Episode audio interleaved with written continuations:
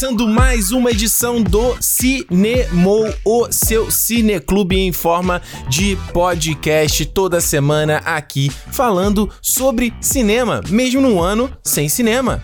Então aqui, mais uma vez, estou aqui Ricardo Rente com vocês e do meu lado, como sempre, Alexandre Almeida. Alme... Eu esqueci, eles tem que fazer Almeida. Alexandre Almeida, que eu fiz nos outros. Exato. Ai, Alexandre, olha, antes não tô nem tô desanimado pra gravar esse programa hoje, hein? Sei, cara, semana muito difícil aí. Do... Essa semana tive lá o canal hackeado, invadido aí pela galera e deletado, né? Caralho, isso foi foda. Pois é, segunda-feira eu tava lá, eu tava editando vídeo, correndo, que a gente ia gravar o cinema na segunda. Aí eu tava correndo pra terminar de editar e lançar antes de você chegar pra gente gravar o programa, que senão se eu, se eu lançar depois que você que a gente termina, fica muito tarde pro, pro Ah. Brasil. E aí eu. Cara, do nada, tava, tava, eu sempre fico com o Twitter aberto aqui. Aí a galera começou a mandar mensagem: Ricardo, Ricardo, acho que o canal foi hackeado, o canal foi hackeado, o canal foi hackeado. E aí, mano, eu nem entrei no canal. Foi engraçado isso. Depois é que eu parei pra pensar. Eu nem cliquei pra ver. Tipo, eu. Na hora que eu vi que aconteceu isso, eu já comecei a procurar onde eu ia. É, O que, que eu tinha que fazer, né? Porque acho que o principal que acontece nessa situação, você não sabe pra onde correr, o que, que você faz e tal. E é foda nesse aspecto do YouTube, porque, cara. Tu cai num milhão de páginas de suporte, você Aham. não. É, é horrível. Uns textos gigantíssimos, uma escala mais de texto. E eu tava procurando um chat, alguma coisa, porque teve uma vez, quando eu tive problema antes com o canal, foi isso. Eu falei com uma pessoa num chat e resolvi. Sim, sim. E aí. E, e foi isso, assim, eu fiquei. Eu tava. eh, Como é que eu vou dizer assim? A ficha nem tinha caído, né? Eu Aham. tava só naquele estresse, a galera mandando mensagem, a gente me ligando, eu fechei tudo, que eu falei, cara, Caralho. eu preciso focar aqui, eu não vou ficar parando pra responder cada pessoa. Ah, meu Deus, como aconteceu Aham. isso? Que era isso, né? O que aconteceu? Não sei que, tipo, bicho, hum, desculpa, né? Eu tô aqui tentando. Até eu tô tentando descobrir o que aconteceu. Pois é. E Cara, a- é- e- Não, eu- a gente mandou mensagem pra mim. Ah, pra, eu pra mandar, tu? pra mim, pra eu falar pra você. Mas quem mandou? Ah, o pessoal no, no Instagram e tal, o pessoal me mandou mensagem assim, aí, avisa pro Ricardo que, que o canal dele foi hackeado. Talvez alguém que já tenha te mandado mensagem também, me mandou também. É, o pessoal mandou no Twitter, mandou no Instagram também, depois eu vi que tinha bastante mensagem. E aí foi isso, né? Daí eu tô, tô aí nesse nessa, nessa negócio de tentar reaver o canal, porque isso não é uma coisa que tá acontecendo, acontecendo com várias pessoas, inclusive com um conhecido nosso aqui de Vancouver. É. Passou pela mesma situação há pouco tempo. ah, e aí o que aconteceu é que entrou uma. Lá no canal entrou uma live de um tal de Ripple Foundation, que é uma Aham. empresa de, de criptomoeda, né? Ah, Só que, e, e os vários canais estão aparecendo também dessa empresa. Ao que, aí é o que eu falei, aí eu até fiquei assim na dúvida se a empresa tava por trás disso ou não, porque se for, pelo amor de Deus, né? Você tá se queimando total. É, claro, fica a marca dela ali numa, numa situação É. dessa, é só queimação de filme mesmo. Exato. E aí o que parece. O canal foi, tipo, tirado pelo próprio YouTube, entendeu? Foi essa a impressão. Porque se você tentar entrar no canal hoje, ele aparece. Ah, o canal foi excluído por violar direito do YouTube, alguma coisa assim, os termos Aham. do YouTube. E se eu clicar em cada link dos vídeos, ele mostra que o vídeo tá privado, não foi excluído, entendeu? Sim. Então, tipo, o canal tá lá. Só que o lance é que eu, aí eu consegui entrar em contato com o Team YouTube, arroba Team YouTube no Twitter. Eles trocaram é, mensagem comigo pelo, pela DM, foram perguntando, tipo, informação de conta. Eu mandei tudo, assim. Uhum. Ó, esse é o e-mail que eu perdi, foi nessa hora que aconteceu, esse é o meu telefone que... Que, tipo assim, eu tinha até aquele do- é, verificação em duas etapas de Ah, telefone. sim. Chatice do E caralho. nem isso serviu não serve pros pra nada. é, é. Só serve pra me fuder quando eu me mudei pra cá, que eu Ah. fiquei fora da minha conta por conta disso. Que tava com o meu telefone do Brasil, né? Aí o. E, e detalhe, nesse meio tempo, cara, eu teve gente que falou: ah, entra em contato nesse e-mail aqui. Aí eu mandei no e-mail de suporte, só que eles não, não me davam atenção, porque, porque, tipo assim, eu mandava na minha conta pessoal. Sim. Ele, ah, mas não tem um canal de YouTube relacionado a essa conta. Eu falo, é, filha da puta, que a conta que eu tenho tá deletada. Aí os caras a gente não faz nada. Aí o que não responde, mensagem automática.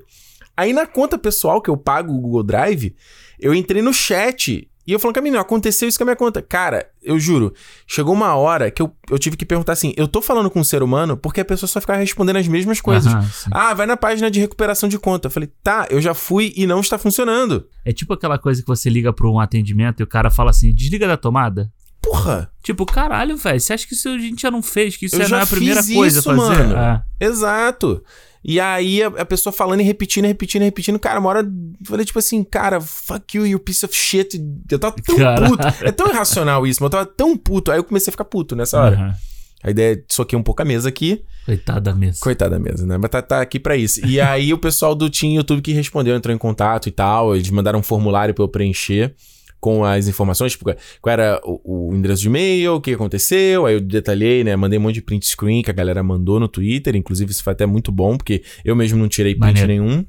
E, e aí é isso ainda, eles têm, já recebi mensagem do, do suporte do YouTube, mas, cara, eles falaram que assim, no o, o perfil do Twitter, não é uma coisa simples, não é só apertar um botão, tipo, eles têm que recuperar as coisas, e no meu caso tem que recuperar a conta, depois de recuperar o canal. Depois de recuperar os vídeos. Entendeu? Porque nem a conta, eu não tenho acesso mais ao e-mail que eu usava é, que eu usava por essa parada. Eu não consigo mais ver YouTube com os meus canais assinados, porque era essa conta também. Ah, sim. Eu não consigo. A gente agora mesmo, o calendário do Cinemol tava debaixo dessa conta. Eu falei, vamos olhar o nosso calendário. Não tem mais. E você perde, tipo, eu não sei, se você, você perde os dados dos seus vídeos, tipo assim, visualizações, comentários. Então, a, o que tava falando, as coisas vão Aos sendo. poucos. É, e aí tem que ver o que. a- até onde pode, pode Ah. voltar, né?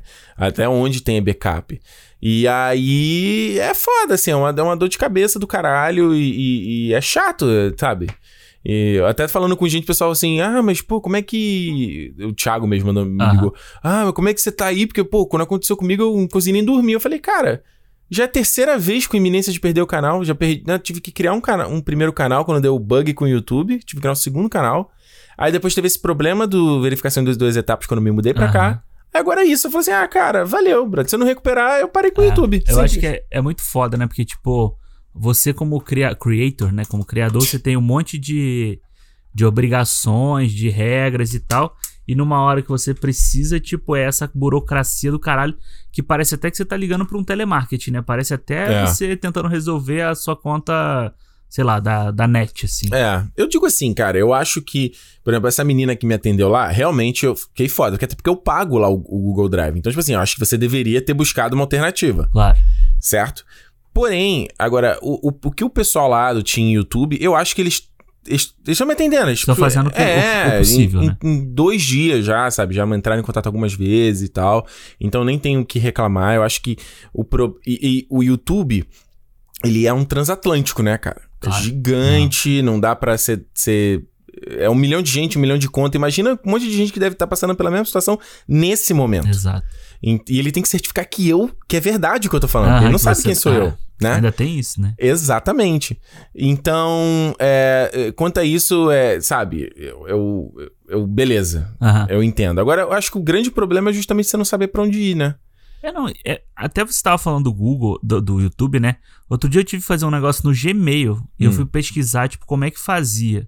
Cara, qualquer tópico desses de explicação é, uma, é muito mais confuso do que explicativo muito fácil pra você, sabe? Uma coisa que devia ser um passo a passo, ó, faz isso, isso, isso, não. Aí tem toda uma explicação, coisa que você pode ter. Cara, é um monte de coisa, um monte de informação que você não precisa. Exato.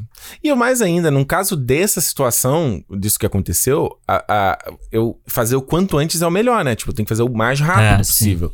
Então, assim, imagina ter um calhamaço, um post gigantesco pra eu ler, pra eu saber se ele tem a informação que eu preciso. Pois é. Eu acho que isso é uma parada, então, que, eu, é, sem dúvida, essas plataformas, seja o YouTube, o Twitch, ou qualquer um que a galera cria, é, fica mais fácil. É, Aham. é que é foda também. Por um outro lado, a gente sabe que vai ter abuso, entendeu? É. A gente sabe, os caras dificultam porque. Sabe? Porque tem abuso Porque das tem pessoas. abuso. é. E esse, é- esse é um grande problema, entendeu? Porque eu realmente tava precisando de ajuda e não sabia o que, que ia fazer. Se eu recuperar o canal, eu vou fazer um vídeo contando essa, eh, essa novela toda e dando os caminhos pra ajudar as pessoas. Porque, mais uma vez, se você botar na- no YouTube, você acha, gente, que aconteceu a mesma parada da mesma empresa. Uhum.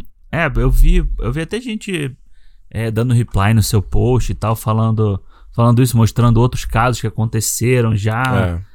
E aí, é- aí eu fui até olhar, assim, aí você vê também que tem um monte de teoria, né? Sim. Pra esse tipo de coisa. Aí a gente fica, bom, pelo menos você deve ficar até meio perdido em que, que você acredita, né? É, Sim. o negócio é você acreditar na empresa que tá te prestando o serviço ali, que é o YouTube e tal, porque se você colocar o nome dessa empresa aí no, no Google, você vai, vai ter um monte de teoria, negócio de, de Rússia, Várias coisas, um- umas coisas assim que a gente não tem noção E se é parece que a empresa é né? legítima também, sabe? Só que Aham. aí eu falei assim, eu até xinguei os caras no Twitter porque eu tava. Mas eu tava puto, irracional vi. mesmo. E, a, é, e aí até algumas pessoas assim, ah, mas talvez seja alguém queimando a empresa, É. né? Só que aí eu entrei no perfil da empresa. Os caras têm quase um milhão de, de seguidores. Aí, tipo assim, tem meia dúzia de gente dando like nos tweets, meia dúzia de gente interagindo, meia dúzia de gente comentando. Aham. Aí eu, Tipo, compraram um seguidor também, entendeu? Sei. Então não é uma empresa tão legítima assim, sabe? E aí o, o que aconteceu foi o seguinte: a- a- qual é a suspeita? Porque, Ah. cara, eu tenho. Eu, a minha senha é complexa. Eu coloco letra maiúscula, é, Caractere números, especial. caractere especial, e eu tenho cada, uma senha pra cada serviço. Cara, E eu tenho tinha o two-step verification, né? E-mail de recuperação. Eu coloco todas as informações na conta, tipo, nome, aquelas perguntas, eu- Aham, tudo isso eu sim, faço, sim. certo? Como é que isso aconteceu? a minha suspeita foi o seguinte: eu recebi um e-mail de um possível anunciante do canal na semana passada, hum, certo? A pessoa entrou em contato. E assim, normal, isso acontece direto. Alguém entra em, entra em contato perguntando, ah, qual era anunciar, ó, esse aqui é meu produto, não sei o quê. E geralmente, o que acontece? Vem mensagem às vezes em inglês ou mensagem com português quebrado. A própria Zairo, que eu anunciei recentemente no canal, foi isso. O primeiro e-mail foi um português todo quebrado. Que a pessoa meio que joga num tradutor. assim. Exatamente. Aí Até a pessoa pergunta: podemos continuar em inglês a partir daqui? Aham. certo? E como eu falo inglês, eu continuo em Claro. inglês. Aí a pessoa entrou em contato, falou: "Ah, ó, a gente tem esse produto aqui, que é um software aqui, que a gente que é para live stream, e a gente vai lançar já agora em breve". E é isso. Aí o primeiro passo que eu faço é: eu jogo o nome do produto na internet, jogo o nome da empresa na internet. Tinha site, tinha o endereço da empresa aqui em São Francisco, tinha perfil no LinkedIn, tinha perfil na Steam, tudo perfeito lá. Aham. Aí eu, ok. Falei, fulano, olha só, o valor pra fazer é tanto, certo? Aí o seguinte, geralmente, é o que eu sempre faço, antes de eu fechar um acordo de anúncio, eu sempre vou testar o produto antes, certo? E aí, nesse caso, tinha o link, ó, como o nosso produto é beta, ele não tá disponível, ele só serve pra Windows. Eu tenho o Windows aqui na minha máquina, porque como eu, eu faço, Live, é- é, faço live. Aí eu, é, mas eu mandei a proposta mesmo assim antes de ver o produto, porque, enfim, aí um dia desse eu terminei a live, eu falei, pô, já que eu tô com o Windows aqui rodando, deixa eu testar o aparelho, a parada. Aí baixei, tinha um código pra, pra desbloquear e tal, não sei o quê. Na hora que eu tentei instalar, o Windows acusou que era, que era Trojan, que era vírus. Puta, caralho. Aí eu não instalei. Aham. Aí eu não instalei. Aí eu peguei e mandei pra menina, fulana, ó, recebi essa mensagem aqui. E, e, mais uma vez, é normal, pode ser normal também. No Mac acontece isso quando você tem software beta. Beta. Porque ele diz que o, o desenvolvedor não é Ah, certificado. tem verificação de um monte de coisa. né? Exatamente. Então também, isso também não foi tão estranho assim, Aham. certo? Mas aí o que acontece é o seguinte: isso foi domingo à noite, segunda de tarde aconteceu essa parada. Caralho. Então, assim, É, tem tudo pra ser isso, né? não é? E eu não tô nem falando de. Eu nem falei o nome da empresa aqui, e até se eu fizer o vídeo, talvez eu nem vá falar, porque pode ser igual no caso da Ripple, entendeu? Pode ser alguém. Usando. Sim, porque no caso do Thiago, ele disse que foi alguém com o nome da Amazon. E-mail da Amazon, endereço, tudo. Todas as informações dava check, entendeu? É, tipo, eu já. Há pouco tempo eu recebi um e-mail da Amazon, cara, que era perfeito. Falando assim, ah, é tipo uma coisa do tipo, ah, chegou. a- É, é o momento de você trocar sua senha. Clássico. Uma coisa assim, do tipo. E assim, perfeito mesmo, sabe? E a gente, como aqui a gente usa muito a Amazon, né? Normal. Falei assim, ah, cara, não vou fazer isso não. Aí, tipo, dire... a Netflix, cara, direto chega e-mail pra mim. Direto. Nunca recebi da né? Netflix falando assim, ah, é, troque sua senha, um acesso indevido não sei aonde, ou tipo... Conversa. Pois é. E assim, como a gente tem... Eu, como eu tenho é, conta família, né? Aquela conta família assim, da, da Afeta Netflix. tudo, nunca sabe, né? Pois é, você nunca sabe se é realmente. Por isso que de vez em quando aparece assim e-mail, ah, login não sei aonde, no Rio. Aí eu mando mensagem pro meu irmão e tal, falo assim, ah, foram vocês aí que fizeram isso? Aí tipo, ele fala, ah, fomos e tal. Eu falei, beleza. Ah. Porque, cara, eu não. Esses e-mails aí eu já nem abro mais, assim. Pois é, cara. E quando, na empresa que eu tava trabalhando antes, como eles lidavam com parte financeira, né? tinha- a gente tinha muito treinamento em questão de segurança online. Aham. Pra coisa de phishing, de ransom, né? De tudo isso, você fazer esses te- testes todos. Então você já. Eu já. fi- Não é que eu né, tô ligado. Sim, claro. Quando eu tava na Apple, direto ia cliente lá. Ah, esse e-mail aqui, ó, recebi de você, isso aqui é de verdade? E ela falando, mude a sua senha do iCloud. Aí eu mostrava pra pessoa, falei, olha aqui o endereço de e-mail. É. Era tipo, um monte de número, arroba, iCloud, um monte de número. Aí eu falei, pô, não é estranho esse endereço? E eu falei, a gente nunca vai mandar um e-mail pra você sobre isso. Então, é, é, a gente fica ligado, né? Claro. Aí, olhando em retrocesso no e-mail da pessoa, são duas, algumas coisas me chamaram, deram flag. A primeira foi que a pessoa aceitou muito rápido o, a proposta. A proposta. E nunca acontece assim. Foi muito rápido, entendeu? Geralmente a pessoa dá um, dá, vai, vai um bate-volta, entendeu? A resposta veio muito rápida também. E também pensando agora, na hora não pensei. A pessoa mandou um e-mail com do's and don'ts, ou seja, o que, que você tem que fazer ou não fazer no anúncio, normal ela já mandou no primeiro e-mail, o que não é normal. Uhum. A pessoa geralmente manda isso depois. Nesse PDF que tinha o 200 Don'ts, tinha um link para baixar o, o, aparelho e tinha o um código, certo? A pessoa uhum. já... Aí a menina mandou, mandou na primeira e-mail, aí eu mandei a proposta. Aí ela falou, topamos. Mandou, mandou, mandou o PDF de novo. Falou assim, ó, entra aí, porra, é pra você entrar. E mais, nos duas mensagens já falava assim, ah, se você tem um WhatsApp, entre em contato direto com a gente. Tipo, o WhatsApp não é uma parada comum de galera da América do Norte é, usar. Não. Principalmente, tipo, empresa de São Francisco, não vai usar. Não vai usar. E, não, e isso não é comum.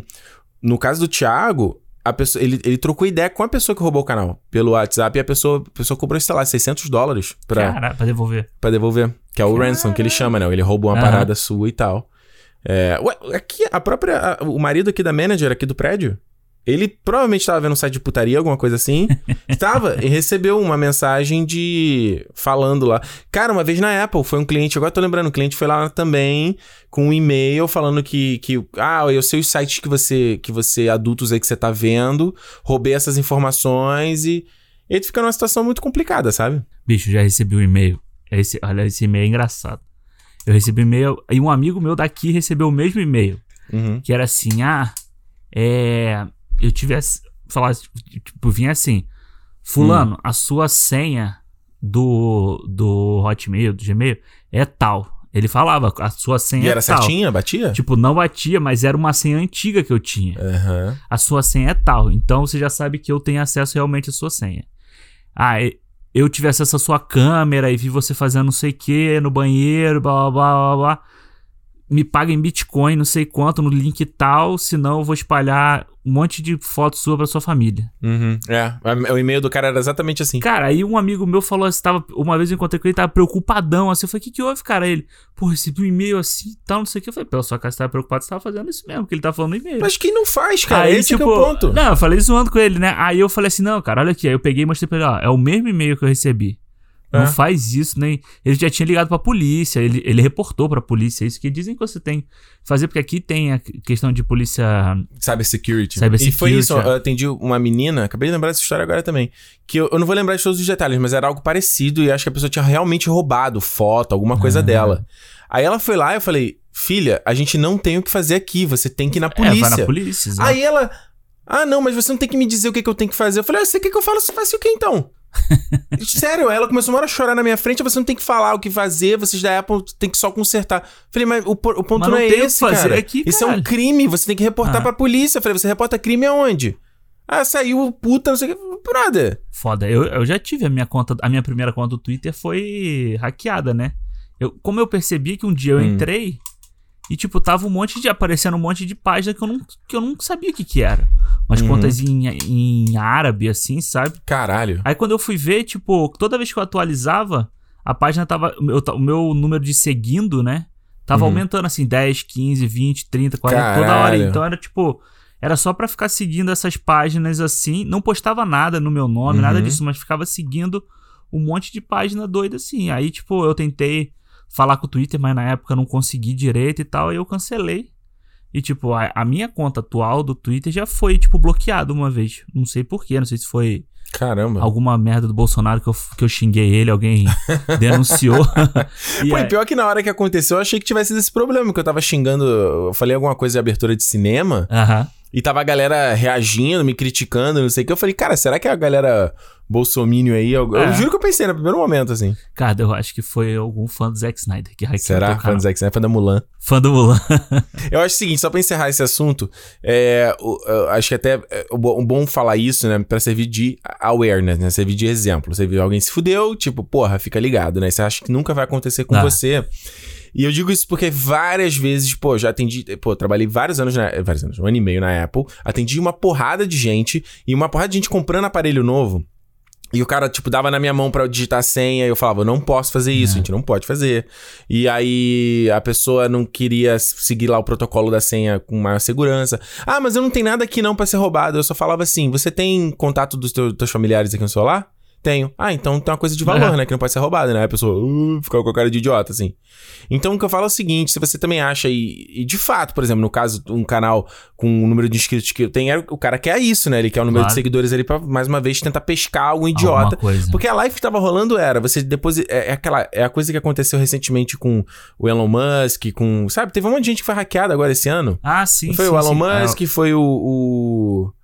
Jeff Bezos também foi, sei lá, um monte de Kanye West, né? Kanye West eu lembro. E era sempre a Ah. parada assim: deposite, por exemplo, deposite 200 dólares na minha conta que eu transfiro 400 pra sua. Como assim? Cara, vai ter que ser muito burro pra cair no negócio desse. Por que. que- Fala assim, não, me transfere 400 primeiro e depois eu transfiro. Ou melhor, não precisa me transferir 400, me transfere só 200. Mano, é igual às vezes você entra. Qual sentido, cara? Eu entro pra ver, tipo, melhores lances de jogo de futebol. Uhum. Aí sempre antes do vídeo tem o cara assim: olha aqui, ó. Fiquei rico, ganhei 400 mil reais em um mês. Vem aprender comigo. Tipo, fala, caralho, mano, você tem que ser muito pica pra ganhar 400 mil reais num mês só assim. Mestres de capitalismo. É, isso é muito fácil. Vem aprender comigo. Pra que que Alexandre. você vai. Primeiro, se você acabou de passar um mês você ganhou 400 mil, você já vai ensinar pros outros a ganhar 400 Porra, mil? se todo mundo é rico, ninguém é rico, né? É muito simples. Exatamente. É. E mais ainda, isso aqui é uma frase que provavelmente você ouviu quando era criança, eu ouvia muito da minha família.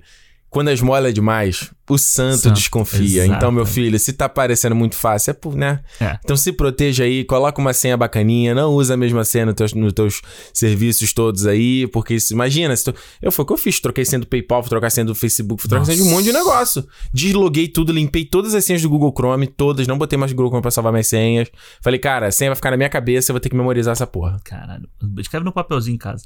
É, vai ter que ser. mas Em algum momento. gente- Mas hoje em dia a gente tem sempre um milhão de coisas, cara. Uma Aham. hora você, você tem que fazer. Eu crio um sistema. Eu tenho um sistema onde a senha ela é escalonável, entendeu? Então Ah, ela é entendi. diferente, mas É eu o- consigo memorizar de alguma É o forma. código da 20 do Ricardo Rentes. É isso aí. Isso aí. Alexandre Almeida, sobre o que, que a gente vai falar essa semana no Cinema. Cinema, estamos chegando aí no. Hoje é o penúltimo capítulo da nossa. Penúltimo- nossa segunda série, é, olha aí. segunda maratona. de filmes do 007 com Daniel Craig. Hoje falaremos sobre Espe Spectre, não, Spectre.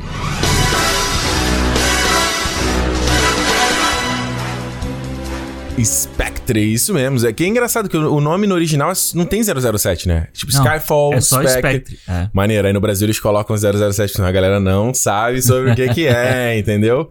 Então é isso, vamos aí, como o Alexandre já bem falou, chegando aqui no, no momentinho final, né? Mas eu quero dizer só o seguinte, a gente já resolveu qual é a próxima série do cinema, meu amigo. Essa série aí vai dar o que falar. Tem uma galera que vai dar cambalhota pra trás, vai estar tipo de dia assim, se arrastando no chão, sabe assim, ó? Eu vou morrer, Aí exato. já vai ter gente assim, ai, vão falar do meu filme. Exa ah, caguei. Aqui não tem, a gente não, não, não tem. não poupa ninguém. Como dizia o amigo meu, não tem patas na língua. Mas isso a gente só avisa ano que vem quando a gente voltar do nosso hiato do final do ano, né? Só começa em fevereiro, então ainda faz um tempinho, ainda tá aqui no 007, né? E é isso, como o Alexandre falou, Spectre, se você não ouviu as últimas edições, que eu ainda não peguei aqui pra falar com você o número certinho pra te passar aqui a pontuação, olha só, a gente começou lá em, foi em julho, né? Na edição 40 falamos de Cassino Royale, depois na edição 44 falamos de Quantum of Solace, edição 48 falando de Skyfall, esse daí foi um papo bom, hein? E agora a nossa edição 53 falando de Spectre, que é um filme aí que vem de, né, o, o Skyfall 2000, 2000, 2012, 12, é. Três anos depois, que é um tempo bom pra fazer esses filmes grandes, né? 2015 vem Spectre e traz aí o Sam Mendes de volta na direção que tinha dirigido Skyfall, Roger Deakins não volta. Não volta. Traz o Hoyt Van Hoytman, que hoje em dia é parceiro do nosso querido Nolan. É o brother. É o brother.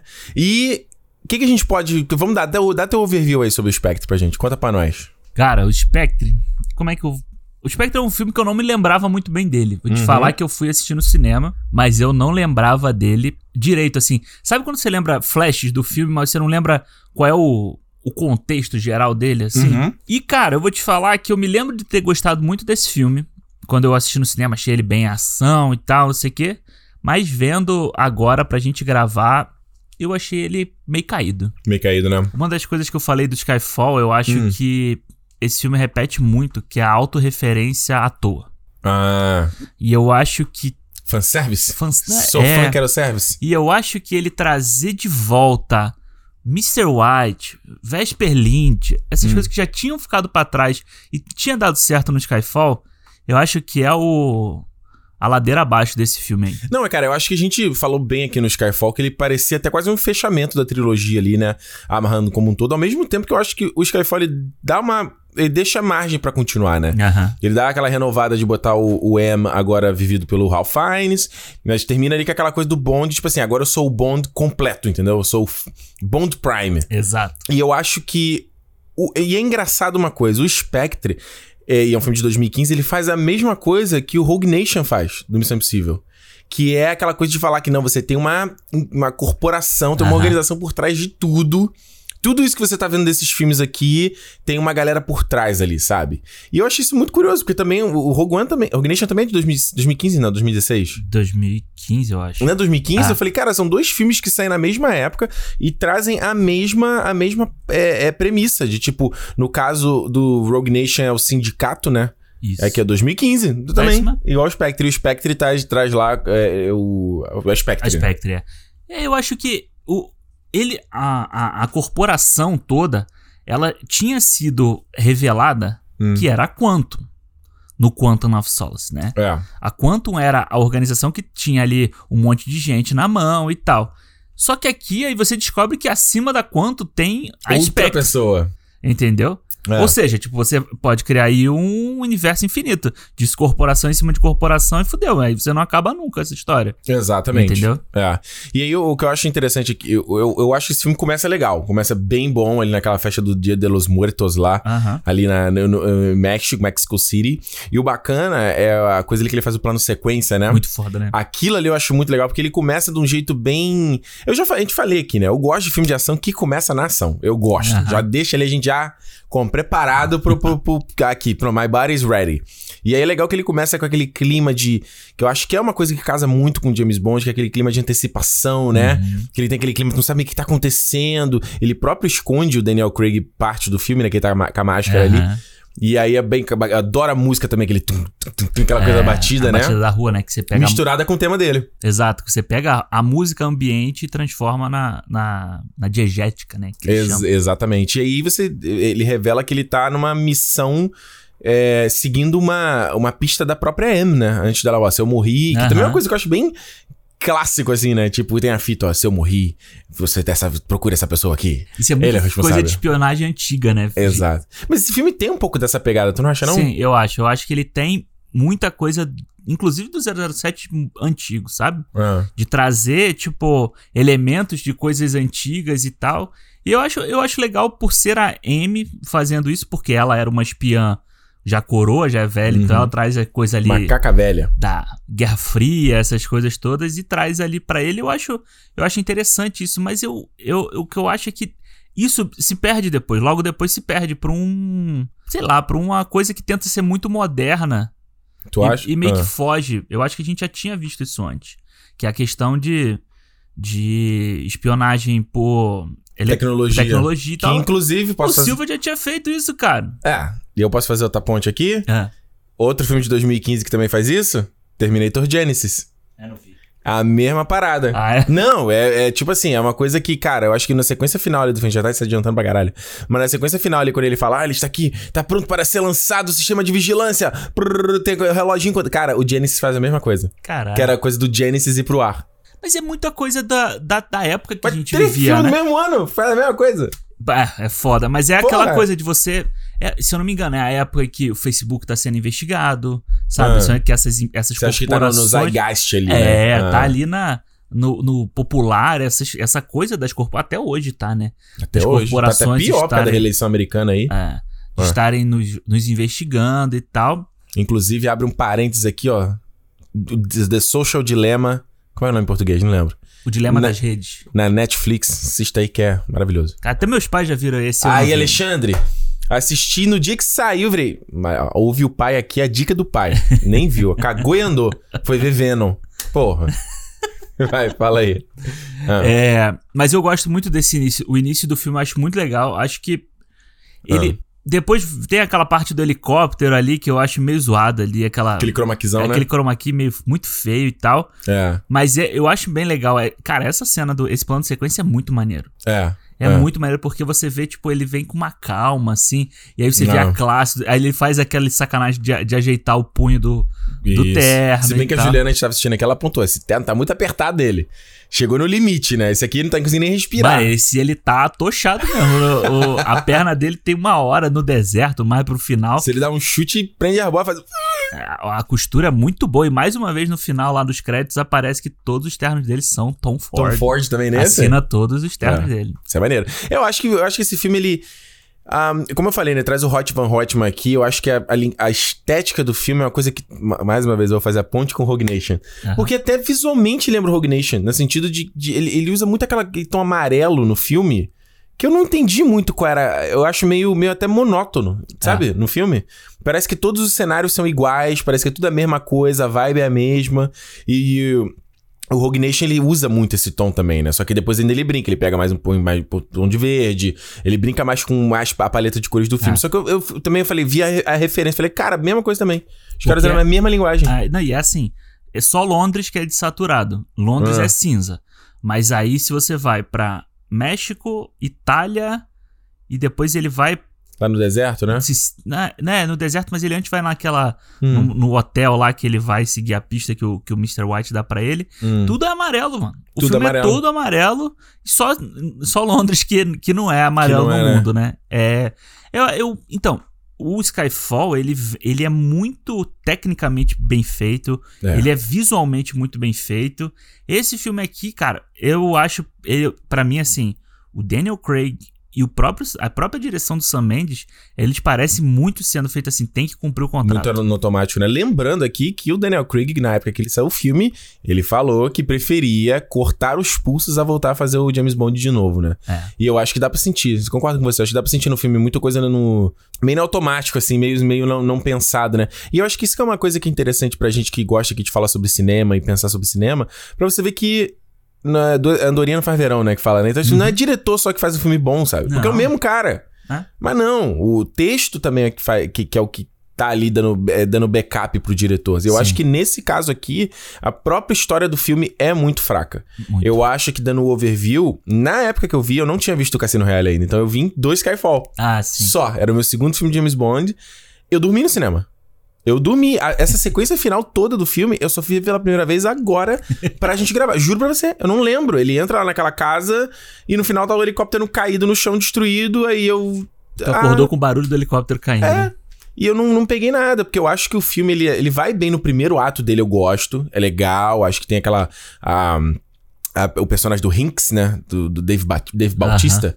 Que eu acho que ele tem uma dinâmica interessante. É tipo o personagem brutal. É meio videogame até coisa. O cara é meio brutamonte, né? Porque ele volta a ser, a trazer o Brutamonte do, do 007 antigo. Que é isso que eu ia te perguntar. Isso é do 007 antigo, né? É, cê- Porque ele me... Sabe por que a minha Ah. referência? Porque o visual do Ba- Bautista nesse filme, ele me lembra o capanga brutamonte do, do Dr. Evil no Austin Powers. Eu falei, sim. será que é o mesmo personagem? Cara, tem uma referência nele que é muito sutil, aparece muito pouco no filme, rapidinho, É a que é a unha? unha prateada. O polegar. Que é, é a mesma coisa do cara que tinha o dente de aço. Hum. No 007, que é o cara que, inclusive, tem, o dia. que- O dia. O filme que o 007 vai ao Brasil, Uhum. que eu não me lembro direito qual é, acho que é o Foguete da, Contra o Foguete da Morte, se eu não me engano. Não olha pra mim, não, faz a ideia. Não, eu tô pensando.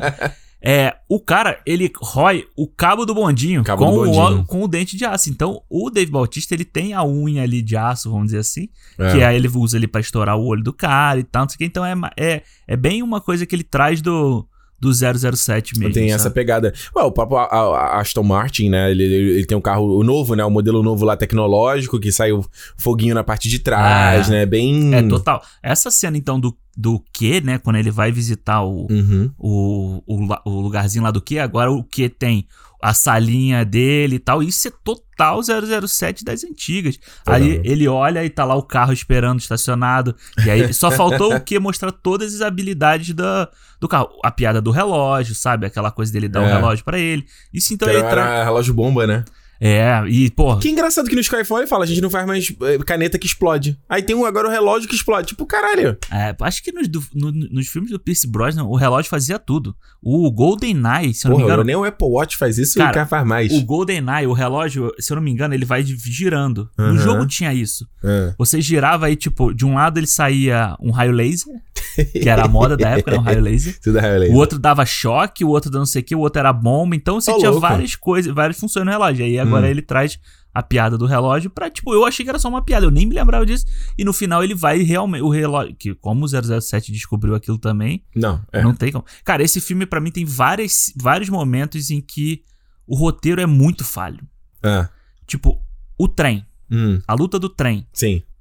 Tipo, eles quebram o trem inteiro, aí eles vão transar. Acabou. E, tipo, ninguém vem cobrar o bagulho, aí não eles vem, saltam não vem no... a segurança, eles nada. Não tem, é, não a tem- viagem não para. a viagem e não tem pessoa no trem. É. Eles estão comendo com um monte de gente em volta. Quando a porrada começa, some todo mundo. Não tem ninguém na cozinha trabalhando. Ninguém. Não tem nada. É. Então, tipo, o filme é todo cheio dessas coisas. E eu É. acho que, pra mim, quando o, roteiro piora muito quando a Lécido aparece. Concordo 100%. Eu acho que o filme, quando tem a introdução da personagem dela, o filme entra num freio de mão absurdo. Tipo, eu acho que até ali aquele ponto, ele tá legal. Pra mim, ele é legal. Aham. Sabe? Embora tenha coisas muito. É, A a perseguição com o Hinks é legal. Sim, é legal. Eu acho que a própria a sequência ali, quando ele tá na reunião do sindicato, é, muito maneira. Legal. É muito legal. Não, eu- eu- embora ela seja bem lenta, assim, mas eu gosto daquele, daquele clima ali, aquela. Pô, maneira como filma ali o, o Christoph Waltz, só na silhueta dele, com É. aquele facho de luz atrás. Lindo. Que é É aquele negócio que dá pra você ver um pouquinho do rosto dele, mas você não consegue Não, ver. é uma coisa até. Eu que amo mangá, anime, anime, É. assim, a estética japonesa sempre faz isso. É bem É legal. muito legal. É, mas eu acho realmente, quando entra, ele- eles trazem o White de novo, que eu, realmente ele não. Skyfall não aparece, né? Ele aparece só nos dois primeiros. E que a gente até discutiu aqui. Ele falou qual o papel daquele cara ele realmente. Ele é um. Ele é aliado ou não e E tal. é meio que uma, entre aspas, uma correção, né? Porque no Quantum ele foge e ninguém nunca mais fala sobre ele. Então, a Uhum. missão do 007 no Quantum acaba quando ele acha lá o, o, o ex-namorado da Vesper. Uhum. E o Mr. White fica por isso mesmo, na história toda. O Skyfall Sim. ignora, como se não tivesse acontecido. Até porque a história meio que não tem nada a ver ali, não, É, né? já Vai acabou. caminho. E eu É. acho que aí volta, sabe? Aí volta Mr. White, aí porra, a menina é filha dele e aí o 007 faz um acordo pra proteger ela. Não, não tem nada a ver. Aí depois eles estão lá no, no hotel lá e ele acha uma fita da véspera. Aí você vai trazer o trauma do cara que ele já tinha resolvido. No final do segundo. Mano, eu acho que é realmente eles fazem uma bagunça ali, talvez pra pra tentar linkar tudo, né, como se fosse o final realmente da história toda. O que seria uma merda. Tipo, se você quer finalizar a história, finaliza no Skyfall, cara. Cara, e aí eu já começo a pensar que merda que eles vão arrumar pro próximo. Pois é. Não, eu acho que existe uma questão da- do próprio desenvolvimento do Bond, que a gente falou muito aqui, que foi. é, E eu trago aqui porque eu tava vendo recentemente o. Fazer um, citar um outro podcast aqui, Nerdcast, Aham. que eles estavam falando sobre o Eduardo Spor, tava falando sobre o, zero, o James Bond, sobre o retrato de James Bond hoje em dia, de que ele é um personagem que funciona só na Guerra Fria, que eles deveriam fazer um filme na Guerra Fria, era o ponto que ele Ah, defendia. Porque ele é um personagem que tem características dele que hoje em dia no próprio Daniel Craig foi desconstruído. Tanto que muita gente chiou pra caramba. E o que eles vierem a fazer, seja um James Bond negro, seja uma mulher James Bond, né? A galera vai falar, ah, então não é mais o James Bond lá do Tem Ian Fleming. É, e não é mesmo. Tipo, os livros não é- são é, antes de 1900, não é? Dos livros do Ian Fleming? É- não, é 1900 e... Não é 1800 e pouco, alguma coisa assim? Não, não, é 1950, sim. É? É. é Ah, peraí, 1900 mas o filme é 1950. O, o, o- Não, é 1960 e pouco. Ele fez 50 anos no Skyfall. O primeiro os filme. filmes, mas não o livro. Então, mas o, o livro é- é de um pouco antes. Ah, deixa eu ver aqui se eu acho aqui, ó. Ele fala aqui, ó. Ah, é, tá, você tá correto mesmo. 53 pelo Ian Ah. Fleming. Nossa, eu juro, eu pensava que ele era mais, bem mais velho. É, você vê, ele pega do- Ah. no pós-guerra, né? É, mas o primeiro filme é de que ano? É o Cassino Reale de... cinco- Peraí, mas o livro foi criado... em- Ah, não, esse é o livro, ó. Tá, o livro foi... Os primeiros, Cassino Reale em 53. E o filme, eu queria ver É o o primeiro... Dr. No. É o primeiro. É, mas ele tá botando... É, ele tá botando aqui só os... Só os... Só os livros. Só os livros, é. Deixa eu, deixa eu ver se eu acho o link aqui da. Cadê? Literatura. Não, 007, pronto. Dr. No é de 62. Ah. Então, né, pouco, Quase pouco, quase 10 10 anos, anos. depois. Ah. Entendi. É, e aí eu- a gente. Mas aí, enfim, whatever isso, porque a gente tá analisando aqui o James Bond do Daniel Craig, né? E a gente falou muito sobre essa questão da desconstrução dele no começo, aquela coisa dele ser o cara brutão e, né? E como eu acabei de falar aqui nesse programa, o Skyfall dessa coisa do Bond Prime. E aí, nesse espectro aqui, eu acho que os caras fazem uma cagada com o personagem total. Primeiro ponto.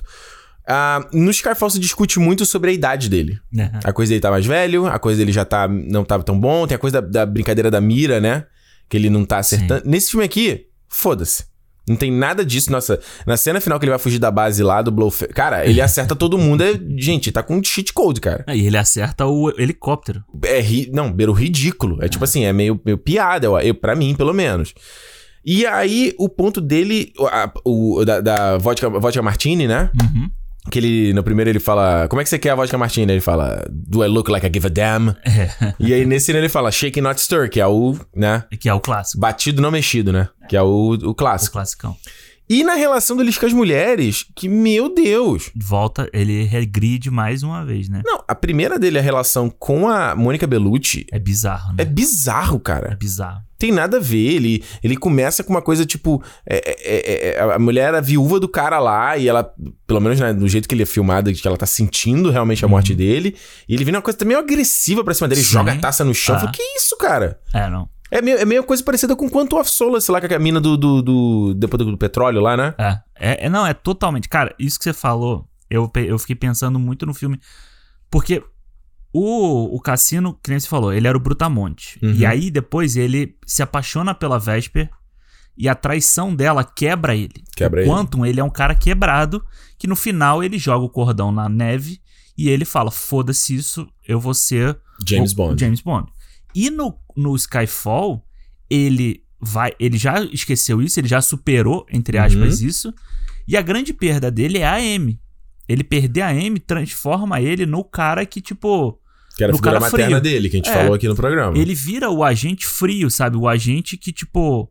É o 00, é o progra- proma- programado, não, mas é o que tem permissão pra matar License to e kill. tem que fazer o que, o que for pra fazer pra proteger a coroa, enfim, o mundo, Uhum. enfim. Nesse filme aqui, ele volta isso tudo, cara. Ele, Ele- regride tudo. Ele É que regride, que você falou, o personagem tá totalmente no automático. Ele regride tudo, cara. Ele regride. O 007 clássico, ele é o melhor atirador da coroa. Por isso Uhum. que ele, nesse filme, ele pode ser o melhor atirador. Mas ele, no Skyfall, ele já tinha mostrado que ele estava com problemas, que ele estava sofrendo com, com o peso da idade, com essas coisas. E aqui eles simplesmente, es- simplesmente esquecem. E é a mesma equipe que fez o, o, o Skyfall, entendeu? É mesmo roteirista até? Será? Eu acho que é. Deixa eu ver aqui. Spectre, Skyfall. Vamos dar uma olhada. Vamos, vamos conferir. Cadê? No lance. É a mesma turma. Aqui, ó. Neil Purvis, Robert Wade e John Logan. O John Logan também tá no outro filme. Também. É a mesma galera. Só que é diferente, né? Um aqui tá Screenplay by, nesse aqui tá o Written by e o John Logan tava como Story by. Aí isso aí eu tenho que estudar pra entender com essas. Ah, um- essas esse aí tem tudo uma regrinha É. pra. Mas de qualquer forma, é a mesma galera É envolvida. a mesma galera e você faz isso.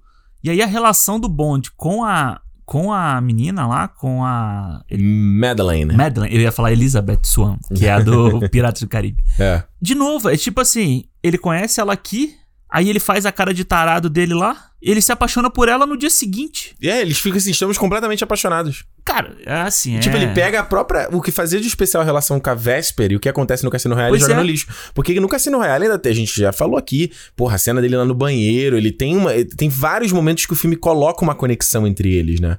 Ela salva ele. Exato. Aqui não, aqui não acontece nada. Nada, nada. É, Nada. Você vai dizer, eles tá- estão apaixonados por causa da adrenalina que eles estão sofrendo o tempo inteiro, por causa da perseguição, porque estão tentando matar ele, aí é por isso que eles estão eles estão se apaixonando na, na história toda. E eu acho que o relacionamento do Bond com a Vesper no Cassino Royale, Uhum. tudo, toda a consequência que isso gera nele é que faz o Bond ser o que o Bond sempre foi, que era o cara que não se apaixonava por ninguém. É. Entendeu? Era o cara que, tipo, ele pegava quem ele queria pegar, ele às vezes ele usava as mulheres pra poder, tipo, a- ter uma missão e tal, mas ele não se apaixonava por ninguém. Sim. Tanto que as, as Bond Girls, se eu não me engano, eu não sei se elas se repetiram alguma vez, sabe? Hum. Tipo, era sempre, você tinha sempre, Sempre troca. renovava. Era Por causa disso. Porque, tipo, dispensável, é, exata- descartável. E É. aqui não, aqui o Bond, tipo, do nada ele se apaixona pela filha do, do White, que é o cara responsável por matar a Vesper. Entendeu? Então, cara. E aí No eles, menor aí- sentido. e eles ainda criam uma, uma situação pra gente ter pena do, do White. Cria? É, cria, porque aí ele foi envenenado, Ah. e ele tá sofrendo, e ele te, quer. Não, quer- ele tá numa cabana no meio do Ártico, na Áustria, ele Na- sozinho. Nossa, E aí ele tá que jeito de morrer. protegendo a filha dele. E aí eles espalham pelo filme inteiro fotos dele com a filha pra criar um, um sentimento de relacionamento de família que o Bond não tem. Cara, não, não, não tem nada a ver esse filme. Não tem, não tem nada a ver. Não, e a própria cena final, ela dá a entender que é tipo assim. A leitura que eu faço visualmente é tipo assim: eu estou abandonando o 007 pra ficar com essa mulher. Pois é. Né? Porque ele larga tudo, ele nem se preocupa ali com o que, que o M tá falando, com a destruição, ele entra no carro e vai embora. Ele simplesmente não mata o cara e, e vira pro lado e vai embora. É. É. Esse filme também tem aqui, a gente falou um outro. Um outro é, outra trama desse filme aqui é a parada de. é, o protocolo 00, né? O programa 00 Aham. é obsoleto. Temos agora que renovar e vai vir a tecnologia pra nos proteger, né? Sim. Bicho, isso é Terminator Genesis, cara. Ah, é? É, é tipo, não, não é nem só Terminator Genesis, um monte de filme é isso. É tipo aquela coisa clássica do. é, do, do é, Duro de Matar 4. É o old school É, versus o, o, o no estilo novo, É, entendeu? Mas isso eu gosto, sabe? Isso eu gosto no filme. Não, eu também gosto, só que eu acho que no filme ela não é nada. Não é nada. Ela é totalmente mal desenvolvida, é uma meia dúzia de. Nem meia dúzia, tipo, deve ser duas cenas do Ralph Fiennes com o carinha lá, o. Padre do Fleabag. Ah, ele é? faz o padre do Fleabag que a mulherada tem uma, uma queda por aí, que ele é o Nossa, bonitão cara é da série. Nossa, Ah, ele mas- é o bonitão da É, série? porque na série ele tem um charme lá com a menina da série, então... Nossa, ele nesse filme aqui, pelo amor de Deus, É, cara. mas eu acho que é isso. Falta, falta. de- Porque ele é uma continuação da trama que vinha do Skyfall. Isso é uma continuação que foi bem Exato, feita. que era entendeu? que a gente falou aqui da cena lá da Emma no julgamento lá, né? Da, É, da. Narcisa Malfoy. Malfoy. É. Que ela tá justamente querendo fazer isso. Pô, ó, você vai ter que começar a ficar responsável pelas ações dos teus agentes e tal. Mas eu acho que é completamente. Acho que o próprio Ray, uh, Ralph Fiennes não tem o que trabalhar, sabe? De, de, de- de texto. É o que eu tô falando, é dúzia de cena que ele tem que discutir com o cara lá. A, a Naomi Harris completamente subaproveitada também, como a Money Penny. Totalmente. Não, aquela cena no final que ele faz a, aquele, haha, eu sei quem você é o seu plano. Aí o cara tenta atirar nele, ele abre a mão e taca a bala. Ah, Você imagina a cena ele chegando ali, ele tirando a bala da arma do cara, eu vou deixar aqui. E eu eu vou vou segurar aqui, ó, for na sombra. Cara, eu vou fuder com a cabeça desse cara, vai. Vai lá. Ele, aí tá, tá, tá o cara falando assim, só pensando assim, ele vai pegar a arma agora, vai tentar atirar. Ó. Ia lá, ia lá, que otário. é total... E aí depois fala careless, né? É. Que o C é de careless. É Ah, horrível. então, Horrível. em português deve ser de cuzão, né? Ele deve, podia traduzir assim, seria Nossa. melhor do que careless. E aí a gente chega aqui, acho o outro, o último ponto pra falar do filme, que é o vilão desse filme. Trazendo aí o Christoph Waltz, que de, né, acendeu aí pra gente, né, em Hollywood, quando fez o Bastardos Inglórios. Hans Landa. Hans Landa ganhou o Oscar, depois ganhou o Oscar de novo com o Tarantino fazendo o Shoots. Shoots, é Shoots, é, né? é, É, é. Lá no Django Livre. E o Christopher Waltz é um cara meio que... Ele, se não tá com o Tarantino, ele parece meio que tá patinando, né? É, ele parece meio apático até, né? É, ele o único filme que eu vi com ele, fora um filme do Tarantino que eu achei legal, foi o Downsizing. Sabe aquele do Sei. Meu Pequena Grande Vida, sei lá. Aquele Sei. com o Matt Damon, que ele foi pequenininho. Que ele faz um cara meio excêntricozão, assim, É bom ricaço. Ah, Ele tá bem. não, o filme, o, filme, o filme tem uma discussão legal, porque ele... Só que o trailer do filme, ele vende ele completamente diferente. Eu, eu Ah. vende ele como uma comédia. Comédia Matt Damon, Christian Wiig. Bicho, o filme é completamente... Não, o filme é existencialista, é outra parada, mano. Eu acho que quem vai ver vai, vai ficar meio puto, assim, no final. Entendi. É. entendi. Mas enfim, é um filme que ele tá mais... Ele tá mais... Ele parece... Tem tantas coisas, tipo um... Tipo o Gianluca Vatti, que eu já te citei lá, o, Aham, aquele o- pra cima, pra baixo. Olha aquele italiano, italiano lá que usa bermuda, uma, uma, perna Aham. subida da desenho, eu não entendo aquilo ali. Aí ele tá legal nesse filme. Mas fora isso, nossa. Então, cara, eu vou te falar que depois do que da pegada que a gente veio, né, dos vilões aí, tipo, com o Le Chiffre, aí tem o Quantum ali mais ou menos, mas aí vem o Silva, joga a barra lá em Porra. cima, eu falei assim, porra, trouxeram o Christopher, o Christopher Waltz porque Hans Landa vai vir, né, bicho doido aqui no Rasgando. filme.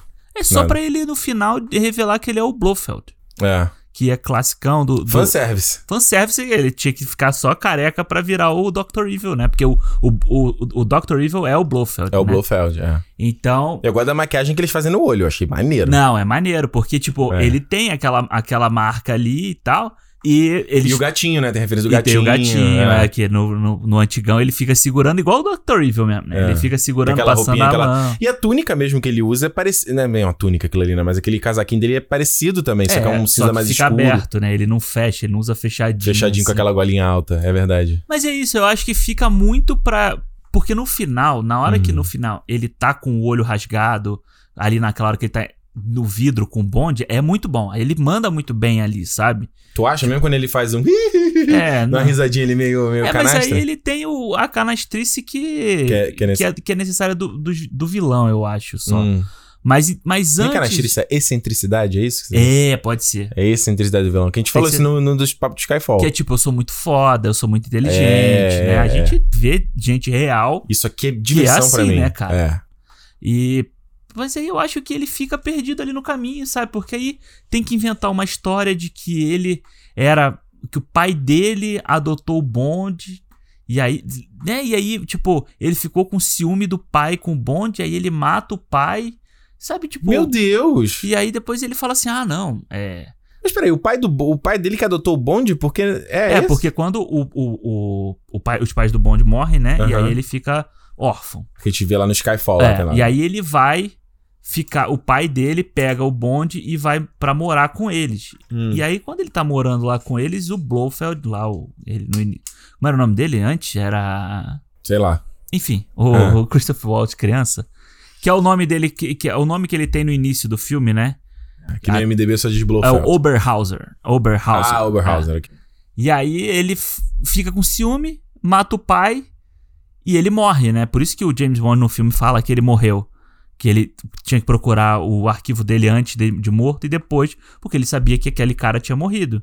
E aí ele fala, e, tipo, ele só fala isso pra ele depois falar assim: naquele dia o Franz Oberhauser morreu e nasceu blá blá blá blá blá, Blofeld. Tan, tan, tan. Sou Ah, fã, quero service. É, cara, e é só por isso, é só pra isso que trouxeram o vilão dele. E aí, é o que eu já, já vou deixar aqui, o, que eu- o meu maior medo pro próximo filme Hum. é que ele vai, pelo trailer ele aparece, É, ele e o Bond vão ter que se unir contra o Rami Malek, que é o vilão dos dois. que mais uma vez, ah, é o fulaninho de tal que no final ele vai ser o Dr. No, sabe? E, Tipo, se, porra, de novo isso? De novo, é, isso aí é a Fórmula G de Abrams, né? Não é? É o, Não, é o John- é é John- o Khan, John Harrison. John Harrison. Ele é. vai. Cara! Ah, mano. É, e- esse é o meu maior medo pro próximo filme, é que eles repitam um monte de cagada que esse filme faz. É, rapaz, eu. Vou te dizer a verdade, Alexandre. Você sabe que a minha expectativa para o próximo filme decaiu muito. Desde aquele último trailer, eu acho que eu acho que ele deve seguir a mesma linha, mano. Ah, então, o último trailer me anima Vai por ser um uma... filme massa velho, assim, não? É. O último trailer me anima por uma coisa que eu gosto nesse filme, no Hum. Spectre, que é a ação. Eu acho a ação bem feita desse filme, sabe? Mas Acho pouca, que- né? Tem pouca, né? Mas então, o início tem uma ação legal, a, a perseguição lá da- do carro, que nem você falou, é legal. É. Eu gosto, eu gosto. A parte que eu vejo o Daniel Craig se divertindo no filme é quando ele tá fazendo. É, como é que fala? Quando ele tá conversando com o quê? Sabe? Que parece Sim. que eles estão se divertindo fazendo O Ben aquela. Whishaw tá muito legal nesse Ele tá também. muito bem, É. ele ganha mais espaço aqui e tal. Então é a parte que eu, que eu gosto nesse filme e que pelo trailer vai ter uma ação muito doida, muito despirocada. E assim, se valer pela ação, eu gosto. Vai- não vai ser o que eu queria, mas Não. beleza. Agora, pô, um pouquinho de história melhor tem que ter, É, se né? tipo esse filme de ligar o cérebro, acho que o James É. Bond pode um pouco mais, não? Pois é, exatamente. Principalmente não. É, Não pela franquia James Bond, pela história que seja, porque tem filmes péssimos também na, na- na- Sim, história, total. mas é mais pelo que veio cimentando no Pois Skyfall, né? Eu no acho Skyfall, não, desculpa.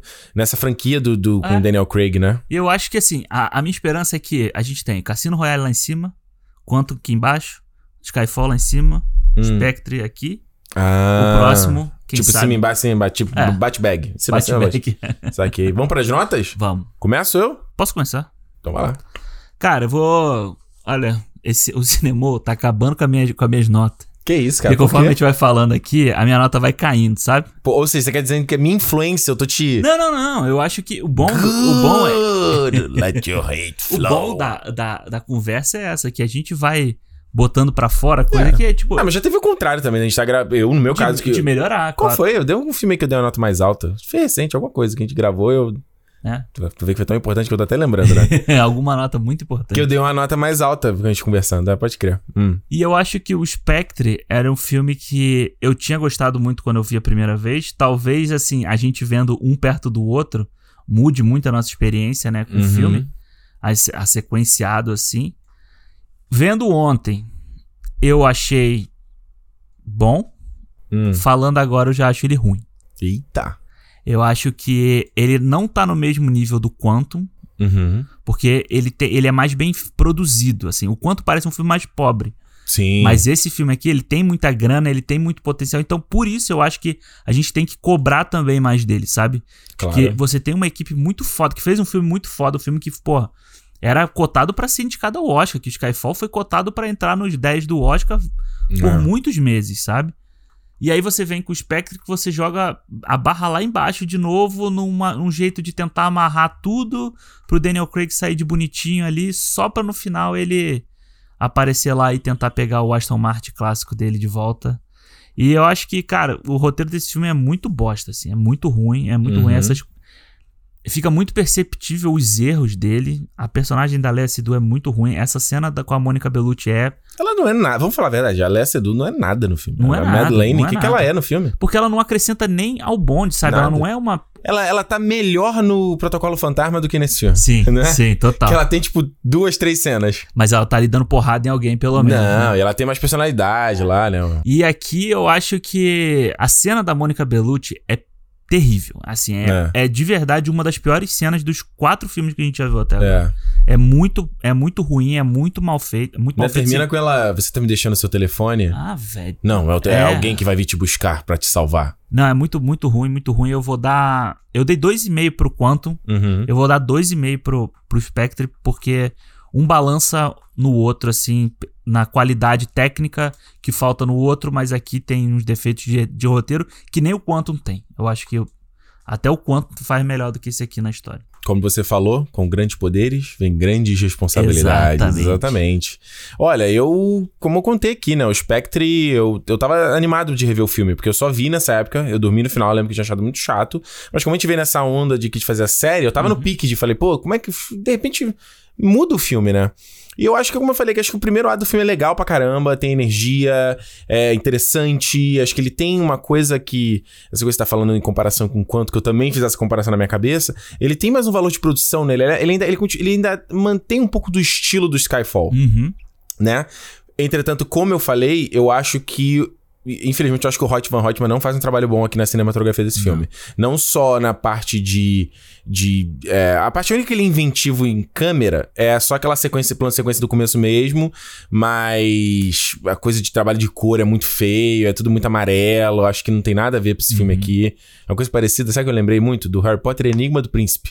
Que também é um filme todo amarelo, mas por quê? Ele é um filme que fala sobre memórias, é, ah, é um tom sépia, você É, quer fazer ah, referência, entende? Mas esse aqui não, não é nada disso. Não, é, é só pelo. Tem nada disso. Eu fiquei até pensando, se a gente continuar a conversa aqui, se esse espectro funcionaria antes do Skyfall, entendeu? Tipo, porque terminou ali o quanto, aí o James Bond tá pronto, aí você tem uma aventurinha aqui no meio, onde é o James Bond meio clássico, e aí o Skyfall fech- fecharia a série, sabe? É, verdade. Trocando ali algumas coisas, eu falei, ah, pode ser, olha... Poderia funcionar. Uma coisa que a gente não comentou aqui, mas que eu gosto muito é a música tema do filme, do Ah, Writings on the Wall, também. do Sam Mendes. Não, não. Sam Sam Smith. Smith. Eu, né, eu lembro que. Eu acho que o, o Skyfall do tema da Adele, ela- ele virou meio. O, a- sempre feito de comparação, né? Aham. Sai a música. Eu lembro desse, saiu do Sam Smith. Aí eu, hum, não é tão boa. Aí eu não gostei no primeiro momento. Depois revendo e tal. Eu acho que a, a abertura é linda também. Achei ela, Não acho tão bacana quanto a do Skyfall. Uhum. Mas acho muito bacana ali daquele né, polvo ali, Polvo, aqueles é. tentáculos ali. Ele brinca muito. Você vê que a paleta de, de cores do filme é o, é o amarelo, é o dourado e o preto, né? Pro todo. Eu acho, só da Hum. música, rapidinho, eu acho que o que eu gosto muito da, da música do Skyfall, dessa e do próximo filme que já saiu, né? Porque eles já tiveram que lançar. É. Que eu não gostei, te falei. A da Billie Eilish eu não gostei da música dela. O, que eu, a- o que eu gosto é que elas têm notas que se ligam, sabe? Se você Uhum. escutar elas em A sequência. letra. É, não, assim, a, a melodia da música, sabe? Uhum. O Skyfall, aí joga aqui o, o Writings on the Wall e a, e a nova, elas são muito parecidas, as músicas. Elas são como se fossem músicas sequenciais mesmo, assim. Então, mas falando dessa música, não tem impressão de que. Mais uma vez, a gente tá falando de trailer, trailer não é Aham. filme, trailer é feito por outra galera. Eu acho que ela não combina com a- o que, que eles estão vendendo no trailer. Que é uma coisa bem melancólica a música dela, é bem. É. É, cara, ela não. A Billie Eilish não abre a boca pra cantar, né? There's no time to die. Mas e o cara acho- tá lá na ação. Tará, tará, avião voando, caralho. É, eu acho que tá muito mais com a pegada do primeiro trailer do que desse último que lançou. Porque É, o né? primeiro tinha aquela ameaça, é o cara falando ali pra ele que, que É. as, as consequências. Vamos torcer pra que o filme seja isso. menos- É. Mais Billie Eilish, menos Velas e Furiosas. É, é. Mas é, então, é o que eu tava falando, acho bacana também. Mas é isso, acho que depois. O filme, principalmente quando ele chega nesse ponto ali que entra a Madeleine, nossa, ele descamba pra uma loucura. O Blofeld, eu acho que é um personagem que. Um vilão que ele deveria ter sido introduzido muito antes no filme, né? Ele tem ali. Que eu acho, assim. A maneira, né, quando ele tá no velório lá do cara, que ele só dá uma olhadinha pra trás assim no bonde. É bacana, vai criando uma atmosfera Sim. que ela nunca tem payoff, entendeu? Ela não tem retorno. Na cena que eu falei aqui lá da reunião, todo, É foda ali. mas não vai pra lugar nenhum. Depois, quando ele tá. Quando, ele- quando aparece o Christopher Waltz sem esses efeitos, que ele é um cara pequenininho, mirradinho. E aí, os caras não filmam ele de um jeito intimidador, entendeu? Filma ele muito. Ah, ok, beleza. O Daniel Craig dá um. Dá uma moca ali na cabeça dele e enterra ele no chão, cara, né? Então acho que fica faltando isso, né? Ah, e o outro grande problema, vendo aqui o filme, eu não sabia o que, que tava acontecendo. Eu falei, tá, qual é o. O que, que o James Bond tá fazendo? O que que. Tipo, qual, o que, qual, é, qual é o objetivo do Blofeld? O que, que ele quer no final do dia, Aham. entendeu? Tipo, ele fica ali torturando o Bond, coloca aquele, aquele, aquele bagulhinho na têmpora dele. Aquela broca, né? Mas ao mesmo tempo ele tá botando aquele sistema de vigilância pra controlar o mundo. É o que? Dinheiro que ele quer? É, é, pô, sabe, eu acho que nesse aspecto o próprio Quantum também deixa muito mais claro Exato. o que, que o cara O queria. objetivo entendeu? do cara. Eu dou pra esse filme três estrelas. Uhum. Porque eu acho que se você olhar ele fora, quero ver um filme de ação. Não é o melhor do mundo. Mas dá pra ver, entendeu? Nin- Ninguém morre, não. É, a, minha, a minha nota era essa também. Eu, É. eu tirei meia agora no papo aqui. Agora é só feio, né? É aquela no finalzinho quando ele vai salvar a Madeleine lá que ele pula naquela rede. Aham. Quem, onde que ele viu aquela rede, cara? No prédio sendo demolido? Sim, sim. Ele só se joga, eu falei, cara, virou super-homem, virou super-homem o James Bond. Você sabe que eu não me lembrava disso, eu achava que ele pulava na água. Ele Sabe pular na. É, não, não lembrava, porque eu tava, eu tava dormindo nessa cena, a primeira vez. Então. Não fez tanto barulho pra te acordar. né? Não, pra mim foi novidade. Falei, caralho. Eu juro, eu acordei, tá o helicóptero caído, aí eu vi o Christopher Waltz com o olho fudido. Eu falei, o quê? O que que aconteceu? Não, porque eu dormi da explosão. Caralho. Que merda.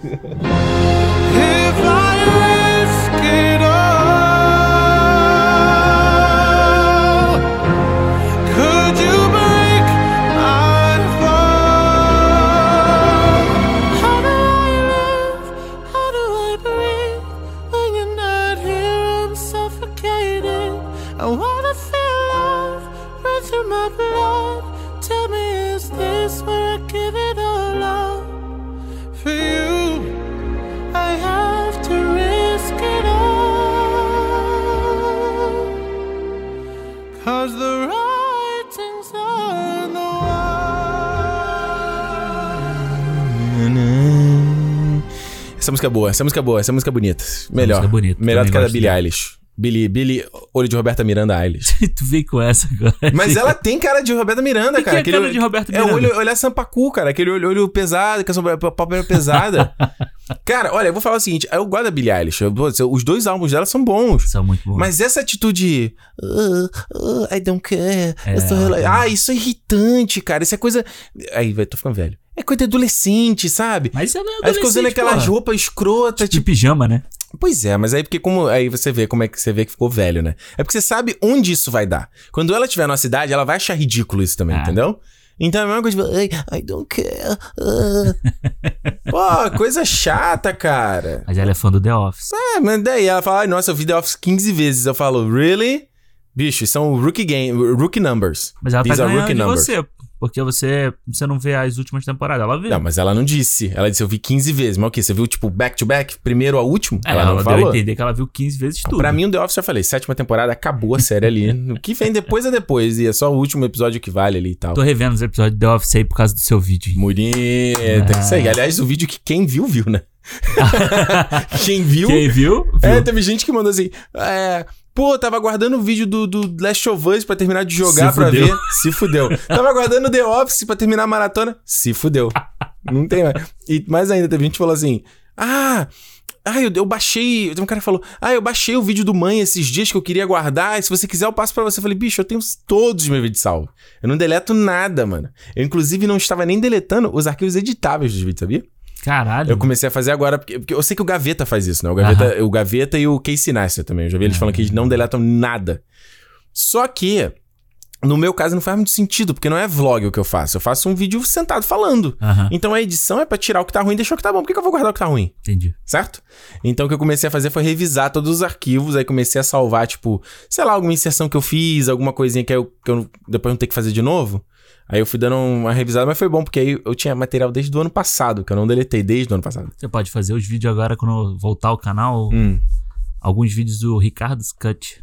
Ricardo Sketch, como assim? Tipo, pegar alguns vídeos que você limpou e botar coisas novas. Ah, eu pensei em fazer o do The Office. Eu pensei em juntar os dois vídeos em um gigante. Olha aí.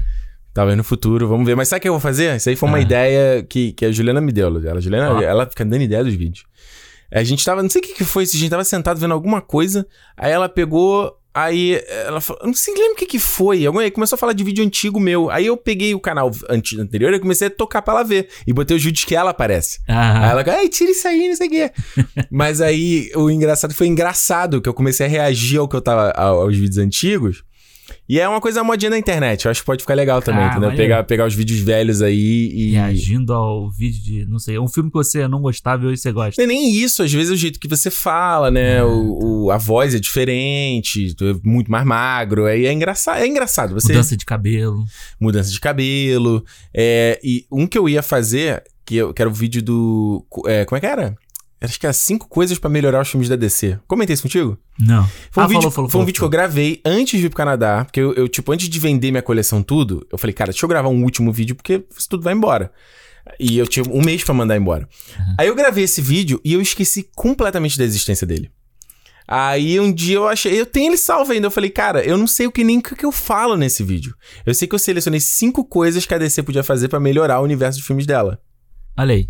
Aí eu pensei justamente também em fazer um react desse vídeo. Eu não faço a menor ideia do que tem Maneiro, nesse vídeo. maneiro, maneiro. Tipo, vai ser legal, tipo, o Ricardo do futuro conhecendo o Ricardo do passado, ver se eu concordo ou não com ele, Aí né? você fala assim, putz, só ideia merda. Aí um monte de ideia que a DC fez, fez tudo errado já. Será que eles fizeram? Não sei. Ué, teve um vídeo que eu fiz que era cinco problemas dos filmes da Marvel que foram corrigidos. Ah, é? É, que eu falei, por exemplo, da morte e não morte do- do- dos personagens, que ele matou o Coulson, voltava, matou... Aí quando... Não, tinha um outro também que matou ou não matou? O Loki, matou ou não matou? Toda Eles hora. corrigiram. Vilão ruim, eles corrigiram. Tinha alguns outros também, mas eu lembro que esses dois eram maiores aí. Maneiro. Ale- Alexandre, 10, quase 10 minutos falando de nada aqui. Olha só. Gerador de Lero Lero. Gerador de laranja. Ah, tu gostou desse Gostei gerador de dessa laranja? Gerador de laranja. Olha só, gente. Feedback aqui do programa da semana passada sobre O Enigma de Outro Mundo, The Thing. The Thing. De 82 aí do John Carpenter foi o nosso programa da semana passada aqui. Programa que muita gente gostou. Eu achei que não ia. O pessoal ia. Ah, nem sei que filme é esse. É, mas a galera curte, né? É, vi no, sei lá, tela de sucessos do. SBT e curti. Maneiro. Então foi legal. Lembrando sempre, pra você mandar feedback, é no Cinemol Podcast, no Twitter e no Instagram. Você pode mandar mensagem de voz, mensagem de áudio. Também no Instagram, que a gente recebe de boaça. Ah, se quiser mandar e-mail, não usa rede social. Sou meio véi, né? Véi, rede social é coisa de moda jovem. Contato arroba cinemol.com pode mandar também. E como a gente já avisou no programa da semana passada, a gente agora também tá com o perfil do Cinemol lá no YouTube e na Twitch, que também a gente quer testar uma nova forma aí de divulgar o, o Cinemol. Não é a versão em vídeo que a gente tem já comentado, É, com as nossas caras. É uma versão que tem lá, né? É, tem- é o áudio, basicamente, tem lá o, uma animaçãozinha ali do Waveform, mas é só isso. Acho que justamente pra tentar usar ali a busca do YouTube pra galera. Pra isso, conhecer, né? Descobrir o podcast. É, o da Twitch em si eu ainda não comecei a streamar os negócios, mas o que eu quero dizer é o seguinte: se você aí tem um perfil no YouTube, tem um perfil na Twitch, segue as nossas páginas lá, mesmo que você fale assim, pô, mas a gente, eu já ouço o programa em áudio aqui, já tenho assinado no Aham. meu aplicativo. É pra ajudar, pra apoiar, pra ter um númerozinho ali das pessoas Sim, seguindo, exato. porque isso, isso mostra pras plataformas que tem gente interessada nesse perfil, entendeu? Então, mesmo que você não vá consumir por ali, que de repente, quem sabe no futuro você passa a consumir também. É. Aí, cara, eu tava pensando nisso do, do YouTube até outro dia. Eu falei assim, pô, Hum. às vezes ao invés de colocar o Spotify aqui, bota o YouTube. O YouTube é tão mais fácil de achar, bota ali na televisão, fica ali passando. Dá o play ali quando você tá lavando, É, lavando a roupa ali, né? exato. Fica ali só aquele só o waveform ali. Pô, bonitinho, né? Fica bonitinho, né? E aí, quem sabe no futuro, quando a gente já tiver a nossa tão sonhada versão em vídeo, a gente já tem uma presença nessas, Pois é. nessas redes. Então, apoia a gente lá, Cinemol Podcast, na Twitch e no YouTube. também. Certo, Alexandre? Show. Vamos para a primeira mensagem de áudio aqui do Everton Lima. Toca aí. Fala galera do Cinemou, Everton Lima falando aqui de Belo Horizonte, prazer conversar com vocês. É, a minha relação com o Cinemou começou no início de fevereiro, eu sou professor de pós-graduação e eu estava indo para a cidade de Governador Valadares dar aula e nesse meio do caminho eu estava procurando um podcast que falasse sobre cinema, que me distraísse. Sou apaixonada por cinema, também sou ator, também sou comediante stand-up e a gente se vira, a gente tenta pagar as contas. E aí eu estava procurando um podcast para ouvir e me distrair na estrada, encontrei vocês e comecei a ouvir um atrás do outro e eu já ouvi todos os podcasts e eu queria falar sobre o John Carpenter e sobre o enigma de um outro mundo. É, o Alexandre falou sobre a relação de Bacurau, de Bacurau não, do Kleber Mendonça, né, citando John Carpenter como referência para o filme. A escola municipal lá de Bacurau chama João Carpinteiro, em homenagem direta ao John Carpenter. E é muito legal, assim. Então a gente consegue ver como o Kleber Mendonça buscou várias referências para fazer o Bacurau e como esse filme aí que vocês comentaram está ligado ao Bacurau. Eu estou falando Bacurau aqui porque eu amo esse filme. É, eu sou nordestino, então tenho uma conexão muito forte com ele. E porque Bacurau vai concorrer ao Oscar em 2021, se Deus quiser. Um abração, Ricardo. Assisto seus vídeos, adoro. E Alexandre, pô, você é um cara fantástico no Instagram, tá sempre conversando com todo mundo, interagindo, criando perguntas lá. Sucesso para vocês. E eu quero ser fã sócio, vou pagar porque o conteúdo é muito bom e porque nos entretém com muita qualidade. Um abraço, valeu! Pô, excelente aí. Gostei de ver. Gostei da afirmação dele assim, ó. Vou pagar. Vou pagar. Alexandre, cara, a gente tem que. A gente tá perdendo, perdendo É, tempo, eu acho. 2021 tem que sair esse negócio aí, 2021, cara. tinha que fazer agora já essa porra aí. Vamos fazer, vamos fazer, Fazer vamos a fazer. vaquinha de Natal aí do cinema. É, pra comprar o peru. é isso aí. Everton, muito legal. Everton é modelo, bailarino, Faz tudo, né? modelo O curri- fotográfico, professor, ator, comediante. Caralho. Isso aí é o currículo que o Faustão gosta de falar, né? O Faustão que gosta de falar que ator, ator, Brincadeira. ator americano atua, dança e canta, né? Ele Fa- Ele fala falava isso. é verdade, faz tudo. Agora, é legal essa referência aí do Bacurau, né? João Carpinteiro. Eu nem Pois lembrava é, eu não disso. lembrava, agora eu vou. Tem vou que rever. Bacurau, cara. Tu comprou o Blu-ray, não comprou? Comprei, né? Comprei. Tem apoiando Tá o cinema nacional. Exato, tá bonitinho. Bonito Faz o o Blu-ray seguinte, daqui. um dia que eu comprar TV nova, você traz, aí a gente vê, pô. Beleza, combinado. Já falei, esse, o, meu, o meu o plano aqui de comprar TV nova, que vai ser, eu tô esperando a Black Friday aqui pra trocar a TV, que tô com a mesma TV desde que a gente veio pra cá, pro Canadá. E agora a gente vendo tudo o filme em casa. Falei, não, comprar TV giga. Acho que, acho que vai ser giga. Vai, cara, 75, Vai, 75, vai, vai. 75, 75. É, olha, a, a nossa lista de filme que a gente vai ver aqui quando você comprar essa televisão tá gigante, tá? Já botou? Já, já. Ah, que a gente fala, eu falo o seguinte, né? Vira um pretexto de rever todos. Eu adoro ver filme, eu falo, comprei a TV nova, é um pretexto de rever todos os filmes. Rever o Senhor dos Anéis, versão estendida. Rever Senhor dos Anéis, 4K, que vai 4K, sair. exato. A Juliana tava querendo ver o Pacific Rim. Eu falei, espera sair, espera sair. Eu falei, Exato. Mas olha só, Everton, muito boa a tua mensagem. Legal que você descobriu há pouco tempo, em fevereiro. Foi pouco tempo mais ou menos, fevereiro ainda era o comecinho do projeto, né? É, mas tipo, é legal saber que a pessoa descobriu o, o, o podcast, assim, né? Tipo, ah, vou pesquisar aqui e descobriu. A gente sempre fala isso, de vez em quando a gente olha pra ver se o cinema tá aparecendo aí na, como sugerido, né? Tá nas também. cabeças aí, né? É, e é, é legal esse desco- descobrir pessoas que estão descobrindo o cinema a partir disso. O Everton tá. A gente vê sempre ele curtindo as paradas aí também, então Tô sempre ligado. tá sempre ligado, muito bom. Aliás, uma coisa bacana, importante pra falar pra vocês é o seguinte, gente. É, é- é- é- na verdade, a gente já comentou isso aqui uma vez, né? É muito importante essa coisa, tipo, se você tá ouvindo pelo. É, apl- plataformas de podcast, eles têm maneira de você dar o rating, né? De você avaliar É, o podcast. isso. Nem todos têm, mas alguns têm. Então é muito importante você dar o- o- os likes lá, porque isso ajuda pra caramba. As principais plataformas é Google Podcasts, Apple Podcasts e o Spotify. É. O Google não tem certeza, mas o Apple e o Spotify tem como você fazer isso. O Spotify, no caso, é se você dá o follow, né? É, o follow. Se você dá o follow na página, e isso é muito importante, porque mostra, quando eles fizerem, fazem lá o top 10 podcasts de cinema, Aham. o cinema tá lá na cabeça, entendeu? Exato. Ele vê a frequência, a gente tá publicando direitinho, isso a gente A faz. gente faz. A Então- gente faz o nosso e vocês fazem de vocês. Mandou bem. Boa, né? gostei, gostei, gostei. Valeu, Everton. Obrigado pela mensagem, meu filho. Vamos aqui pra mensagem agora do. Como é que é? Mioto? Mioto. Eu procurei o primeiro nome dele ou o segundo nome dele, só tinha Mioto. me dun, dun, dun. Vai essa música da minhoca? Minhoca. Minhoca. Vamos ouvir. Fala galera do Cinemol, Ricardo e Alexandre, Anderson Mioto aqui de São Paulo, Brasil. Passando para deixar rapidinho meu feedback para vocês sobre o último programa gravado do Enigma de Outro Mundo, um filmaço que eu tive a oportunidade de ver, assistir pela primeira vez esse ano também, e fiquei muito surpreso com a atenção que o filme proporciona para quem está assistindo, é, os efeitos é, visuais muito assim convincentes. É, que nem o Ricardo cita até no programa, tem muito efeito é, prático do filme que dá um banho em CGI feito hoje em dia e eu concordo muito, né? Isso ajuda a criar o clima de imersão é, a você assistir o filme, a ver todo aquele é, é monstro bizarro, grotesco e, e, toda a trama dentro da estação ali na, na Antártica. Então é um filmaço. É, vale muito a pena ver, gostei bastante e, e mesmo não gostando desse gênero, é um filme que eu curti muito. E também tô com o Alexandre no quesito filme de espírito. Filme de espírito a gente passa longe, faz que nem o Chaves, fazendo o sinal da cruz várias vezes, tá bom? Um abraço para vocês, vocês são demais. Parabéns. Valeu, Anderson, obrigado pela mensagem. Eu tava confundindo com o O piripaque do Chaves. o piripaque, não, é realmente da cruz lá, né? Eu sempre me lembro do Ratinho.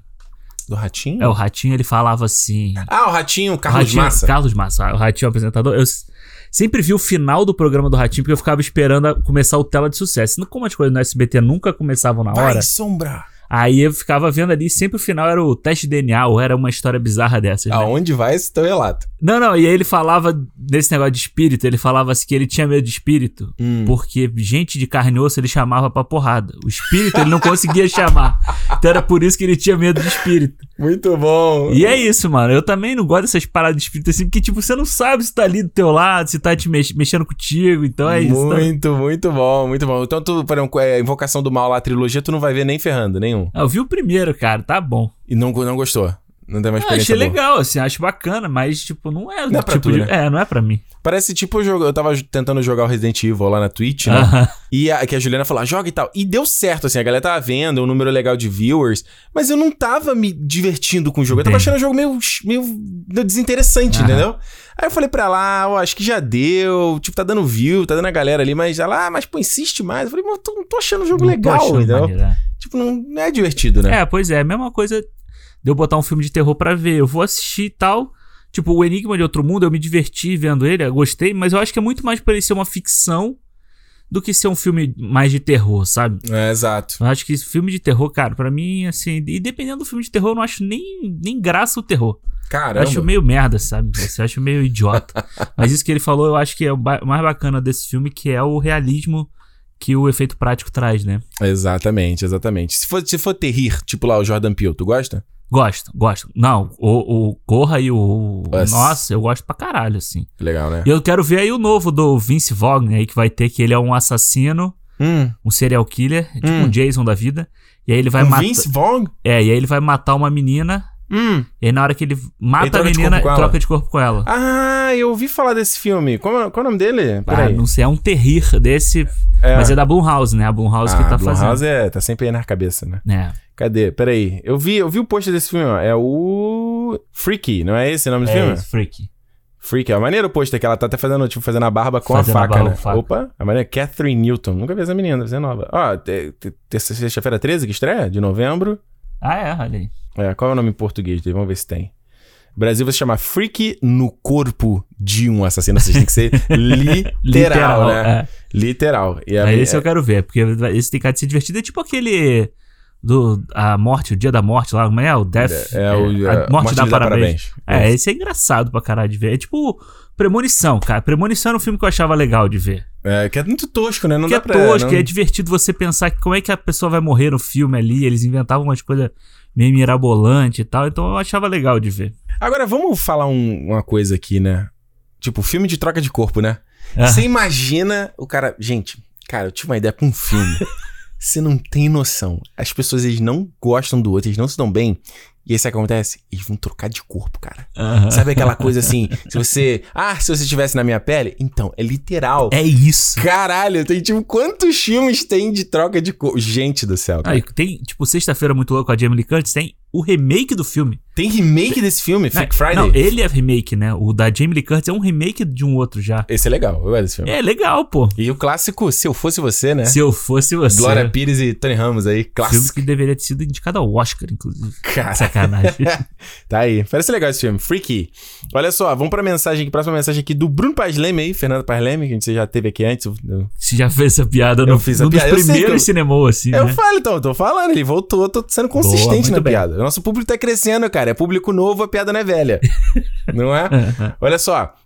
Excelente podcast de vocês e ótima discussão. Eu só queria pontuar uma coisa do remake, entre aspas, de 2011. Ele não é um remake, mas sim um prequel. Sim, ele usa diversos momentos do filme de 82 e aplica na base norueguesa que culmina com o final do filme original. E o filme é muito bom em criar tensão e mesmo tendo assistido apenas uma vez, não me deixou nada a desejar e me impressionou muito, superando minhas expectativas. O elenco tem o Joe Edgerton, que na época eu tinha acabado de assistir o Warrior e queria ver mais do ator, lembra do Warrior? que ele faz com sim. Tom Hardy.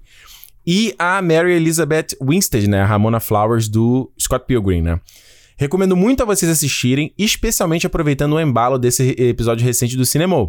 PS, eu também morei no Canadá e sofri tanto com a depressão sazonal no inverno, chegando inclusive a desmaiar, e com os dias infindáveis no verão que me cansavam fisicamente de forma que nunca tinha imaginado que poderia me cansar. Ô, louco. PS2, que no Telice assisti um clássico como Enigma de Outro Mundo e ter como referência Among Us. Zoeira, gosto muito do trabalho de vocês. Porra, por que, por que é, é, é, no Ué, Telice? É referência do momento. Eu tô adaptando, exato, tô adaptando pro público atual, rapaz. Pois é. Tem- que, tem que adaptar pro TikTok. Como é é?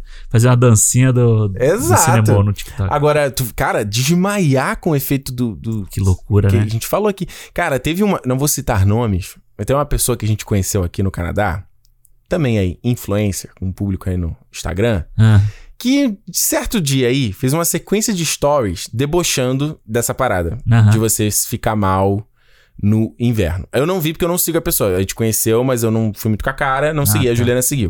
Ela falou, porra, a pessoa não. Tipo assim, ela fazendo assim, ah, eu não, eu não passo por isso, então, tipo, palhaçada de quem passa. Aham. Então, tipo assim, é meio insensível, né? Sim, claro. Tipo, não tem gente. Tem até um termo, né? Que é o Seasonal Affecting Disorder. Né? Que, vocês têm um termo. Então, tipo assim, não é que é uma, a besteira, né? Tipo, a pessoa tem medo de. tem claustrofobia, então eu vou sacanear ela, então vou fazer é, tipo, pouco ah, eu não tenho claustrofobia, então foda-se. É, exato. É, eu, tenho, eu tenho tri- tripofobia. E alguém não tem, ah, não tem tripofobia, isso é palhaçada. É, né? Tipo, no cu dos outros é refresco, Exato. né? Exatamente. Mas olha, isso aí do desmaiar, eu achei. Agora, o interessante é que ele também sentia cansado no verão, né? Que a gente falou que o verão a gente já gosta, né? Cara, Né? é porque é, é aquilo, né? Também o verão, o dia não acaba nunca, né? Exato. Vai 10 10 da horas da noite, tá- noite, tá- pô, tá, tá ali, você tá. Às vezes você tá fazendo um monte de coisa e quando você vai ver, já é 10 da noite. Já, tá na- já seria o seu horário, vamos dizer, entre aspas, de descansar pra, pra, pro próximo dia, né? Eu acho Você que pras tá pessoas. ritmo é, eu acho que para as pessoas aqui que tem esse ritmo de jantar seis da noite, sete da Nossa. noite, como algumas pessoas aqui têm, deve ser uma merda. Pra gente, não. Pra mim, se for seis, sete da noite, eu tô tomando café. Mas isso é engraçado, que a gente assiste filme americano e a gente vê, às vezes, o pessoal jantando claro de dia, né? É. O pessoal fala assim: ah, vamos jantar ainda tá de dia. Já e janta logo e depois chegou do trabalho, depois né? você entende por quê, né? É. No- Eu lembro uma vez eu encontrei um cara, um cara que eu conheci aqui, a gente foi se- sentar pra tomar um café, que foi depois do trabalho, né? Eu falei, pô, vamos, quer, quer tomar uma coisa? Pagar pra ele, quer tomar alguma coisa? Ele, não, não, não, não bebo café depois de seis horas, não. Eu, caralho. Mas tava claro, tava mó solzão ainda. O cara dorme, o cara bota o blackout e dorme. pô. Loucura. Olha só, falando do remake, tu chegou a ver o remake? Não, né? Pô, não, mas eu agora, depois que eu vi aí que é um. Não é remake, sequência, prequel.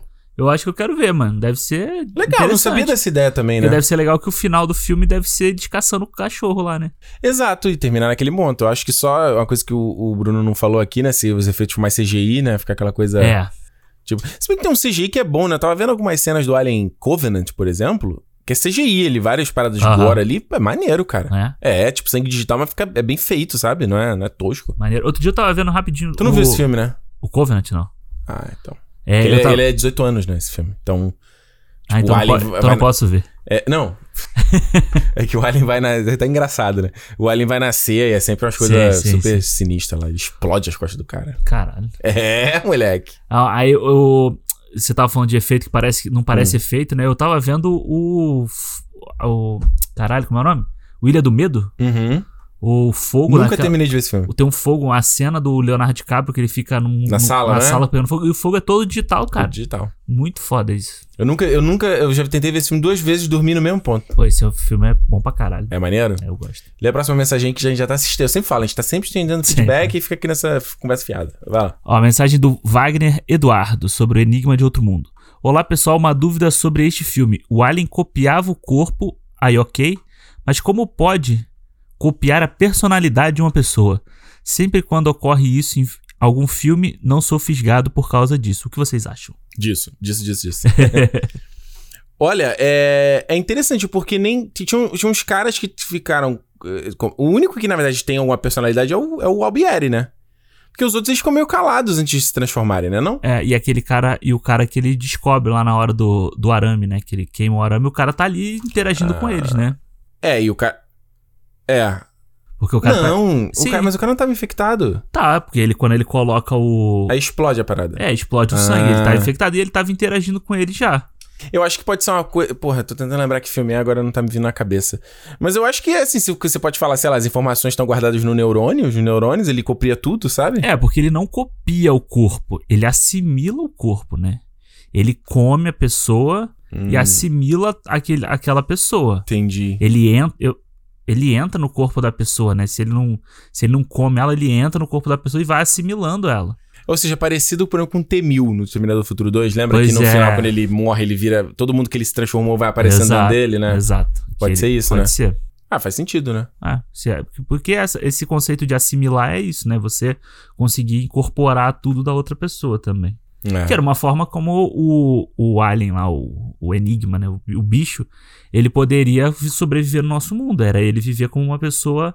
É, ele, ele assimila a gente, é, e aí exato. vai, se, vai Tem tipo assimilando os outros. É. exato, é. Eu acho que é aquele negócio, né? Você tem um, um dado momento nesses filmes que você tem que. É, aí vai de cada pessoa que assiste, né? Que é o- até onde vai o teu limite É, de exato. suspensão de descrença e, e que não dá muito pra estressar a lógica da coisa, né? E você percebe que hoje em dia os filmes têm que se justificar muito mais do que antigamente, né? Justifica- Antigamente, ah, era isso, você aceita, é filme, certo? Sim, hoje, Hoje em dia tem, você tem que explicar mais e fazer ser mais factível, né? Exatamente. Olha só, a última mensagem aqui dos Alexandre, brincando, Alexandre Silos. Olha aí, é o vilão do Heroes. Participou da nossa live aí de um ano. Participou? Não lembro É. dele, não. É, pô, foi o último que participou. A gente ligou pra ele. Ligou pra ele. Fala, Alexandre Ricardo, beleza? O que vocês acham desses remakes de filmes de ficção e terror dos anos 80? Como é que é? Pouco texto e mais CGI? Acho que é pouco texto e mais CGI, né? Isso.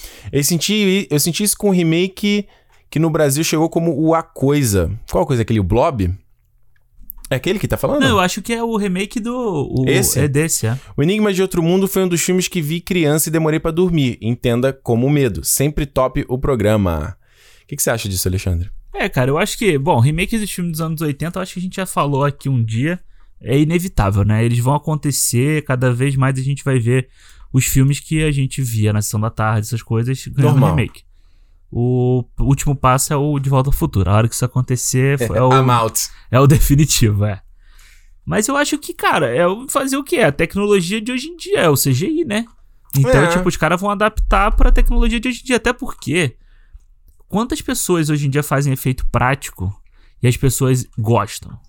Pois é, eu Sabe? ia, eu ia falar isso, que o efeito prático não é uma coisa fácil também, né? Pois tipo, é. você tem caras bons aí que vão conseguir fazer de uma forma E convincente. caro, né, também. É, e o cara vai ver no filme e vai ficar tosco, sabe? Pois é. E tem umas questões práticas também, né? Por exemplo, o, o, o que a gente pensa muito em CGI. É, que- Eu até já vi um vídeo sobre isso, cara falando. Você só pensa no CGI quando você vê um CGI ruim. Aham. Você às vezes tá vendo um filme que tem uma porrada de CGI que você não sabe que tem. A própria novela da Globo tem um monte de CGI e Sim. você não sabe que tem. Que é Exato. aquele CGI pra co- a- tá- cobrir a antena da net, É. é, pra cobrir aquele carro ali na novela de época que não faz sentido. Pra cobrir o trilho, né? O próprio trilho que a câmera É, anda que a câmera cima, anda. né? Exato, tem uma porrada deles. Então, eh, você tem um bom CGI, mau CGI, você tem um bom efeito prático e um mau efeito prático também. E, e uma coisa que se fala muito sobre a respeito do, do CGI é que, obviamente, a pessoa não pode confiar tudo no CGI, né? Ah, na pós a gente arruma, na pós a gente arruma, na pós a gente arruma. Mas ele tem uma questão muito de. É, é sempre, às vezes, eu, é que eu penso, às vezes, sobre produção cinematográfica, é sempre os porquês de você estar fazendo aquilo, né? Por que, que você vai fazer isso? Sim. Então, no caso, o cara fala, ah, eu vou usar só porque é legal, só porque é cool, geralmente você vê que o filme acaba sendo uma merda. Uma merda. Certo? Agora, a gente tem um cara, por exemplo, o David Fincher, que tá aí, vai fazer o Monkey, né? O David Fincher é um cara que ele usa CGI pra caralho nos filmes dele. Ah. E os filmes dele é um filme que você olha e você não fala que tem CGI pra caralho. É. Aquele, você me passou um vídeo do Mind Hunter. E, do, e do rede social. Eu te mostrei da rede O social. da rede social eu não vi, mas Aquele do Mind o- Hunter, porra. É sinistro do Mind É Hunter, né? sinistro, cara. Eu, eu vi um, tem um vídeo muito bom que é do canal Every Frame, Frame a Painting, que é do casal aqui de Vancouver, que eu já falei desse canal Sim. aqui. Que ele tem, um, ele tem um vídeo sobre o David Fincher, que ele compara que o rede social tem mais efeito especial que aquele Godzilla de 2014. Caralho, é mesmo. Que o filme tem mais efeito especial. Porque tem efeito especial que você não vê, entendeu? Ele tem uma que, que ele faz, cara, que é sinistro, que é aquela cena da, da corrida, o tan tan tan tan tan, tan, né? Do. Como é o nome daquela desse esporte? Do. Ah, Remo. remo. é, Não é remo, mas é. É remo, é remo, remo. É remo, né? Isso. Que ele foi fazer um efeito de vinhete, que é, ou seja, ele dá aquele desfoque na, nas- nos, nas nos cantos Aham. e foca no centro, né? E que ele não foi feito em câmera, aquilo aquilo foi feito digitalmente. Então ele tinha que criar uma máscara em cada frame pra é, só, é, O que que acontece?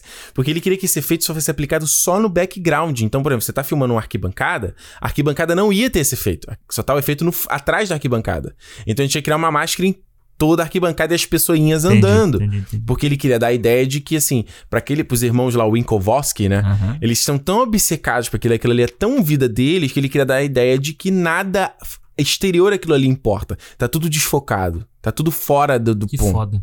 Não é? Millennium, tem a cena que, o- que ele. Já te mostrei aquela cena que ele toma um. Que o, o Daniel Craig, o cara, alguém atira na direção dele, aí vem um estilhaço Ah, no sim. olho dele. O sangue é completamente digital. Cara. Aí você tem a Runimara lavando o rosto dele, que o sangue é digital. A sequência final do Millennium, que lá tá com Stellan Skarsgård, Sim, cai sim, sangue sim. pra tudo quanto é lado, o sangue é todo digital. Por quê? Como o David Fincher gosta de fazer um milhão de takes, Aham. né? Que a galera fala Ele precisa 60, se preocupar 40, com a continuidade do sangue, né? Ele não precisa, ele não precisa ter que demorar o tempo pra resetar a cena, que eles chamam, né? Que aí tipo, teria que a galera lá e limpar tudo. Entendi, entendi. Então ele fala assim: se o sangue é digital, errou, volta, errou, volta, errou, volta. Caralho, que foda, né? Então, tipo assim, tem uma razão pra fazer isso. Pois né? é. Eu acho que é- eu acho hoje em dia pra mim é o CGI que mais me chama a atenção, assim, que é o CGI pra você arrumar, sabe, o filme, sabe, Pra você construir coisa e não É. pra você ficar atacando o boneco de massinha na na tela, Claro. entendeu? Eu Botar lá que- o, lá o Steppenwolf lá. É, o, porra, eu, cara, a gente sempre fala hoje, né, do, do Harry Potter, como os filmes do Harry Potter é, envelheceram mal, assim, Feio, os né? efeitos especiais, pô, os Primeiro é primeiros... assim, horrível, nossa. Primeiro é horrível e tal, vai fazer 20 anos, mas tipo, beleza, tem filme de 20 anos atrás que, que tinha um efeito especial que não era tão chamativo assim, que era melhor, né? Uhum. Então, eu acho que, cara, todos esses filmes da, da primeira década de 2000, os- esses monstros CGI são todos uma bosta, né? É. Então é isso, a gente tá quase virando um outro podcast É, aqui então tá sobre o CGI, né? E eu acabei de lembrar, você não teria que estar na tua aula? Quê? Você não tem que estar na tua aula? Seis e meia? Ah, hoje não tem aula, não. Porra, é, cara, a gente não tinha que ter corrido pra gravar essa gravação, não? Tá de boa. Tá tranquilo. Olha aí, sabe? Aluno rebelde aí. Entrando, como você que falar, entrando no colégio, fazendo basquetezinho, né? Girando Girando o caderno. Girando o caderno. Olha, gente, é isso aí. Mais uma vez, né? Fica o feedback quase também um programa. É que a gente gosta de bater papo com você, fica aquele papinho solto, né? Aquele papo frouxo, assim, bem assim, jogadinho, né? Papo frouxo. É um papo frouxo, aquela conversinha fiada boa, né? É. Então, conversa fiada cast. Cara, fala, rapidinho, um parênteses aqui. Ontem eu vi um negócio que eu achei muito engraçado na internet. Salgadinho, sabe o salgadinho? Ah. Salgadinho do Do Catinguelê. Catinguelê? É. Comunista, esquerdista. Como assim? Ele, o que, que ele Tava fez? postando parabéns ao presidente Lula. Ah, é? É, Olha assim, aí, achei- vai pra Venezuela, rapaz. Achei engraçado porque, tipo, uma- galera que a gente não vê se posicionando desse jeito, né? Ah. Aí você falou agora do pagode, eu lembrei disso, não sei porquê. mas- Caraca. Tá bom. Gente, olha isso, olha só. Semana que vem a gente tá de volta em mais um Cinemô aqui. Lembrando o Cinemô Podcast no Twitter, no Instagram, no YouTube e na Twitch. Agora tá mais Agora completo. tem tudo. Exato. E quer mandar uma mensagem pra gente, quer anunciar seu produto aqui? Contato arroba cinemou.com. É isso, Alexandre? É isso, vambora. Como eu sempre digo, se é dia de cinema, Cinema! cinema, gente. Abraço. Tchau. Valeu!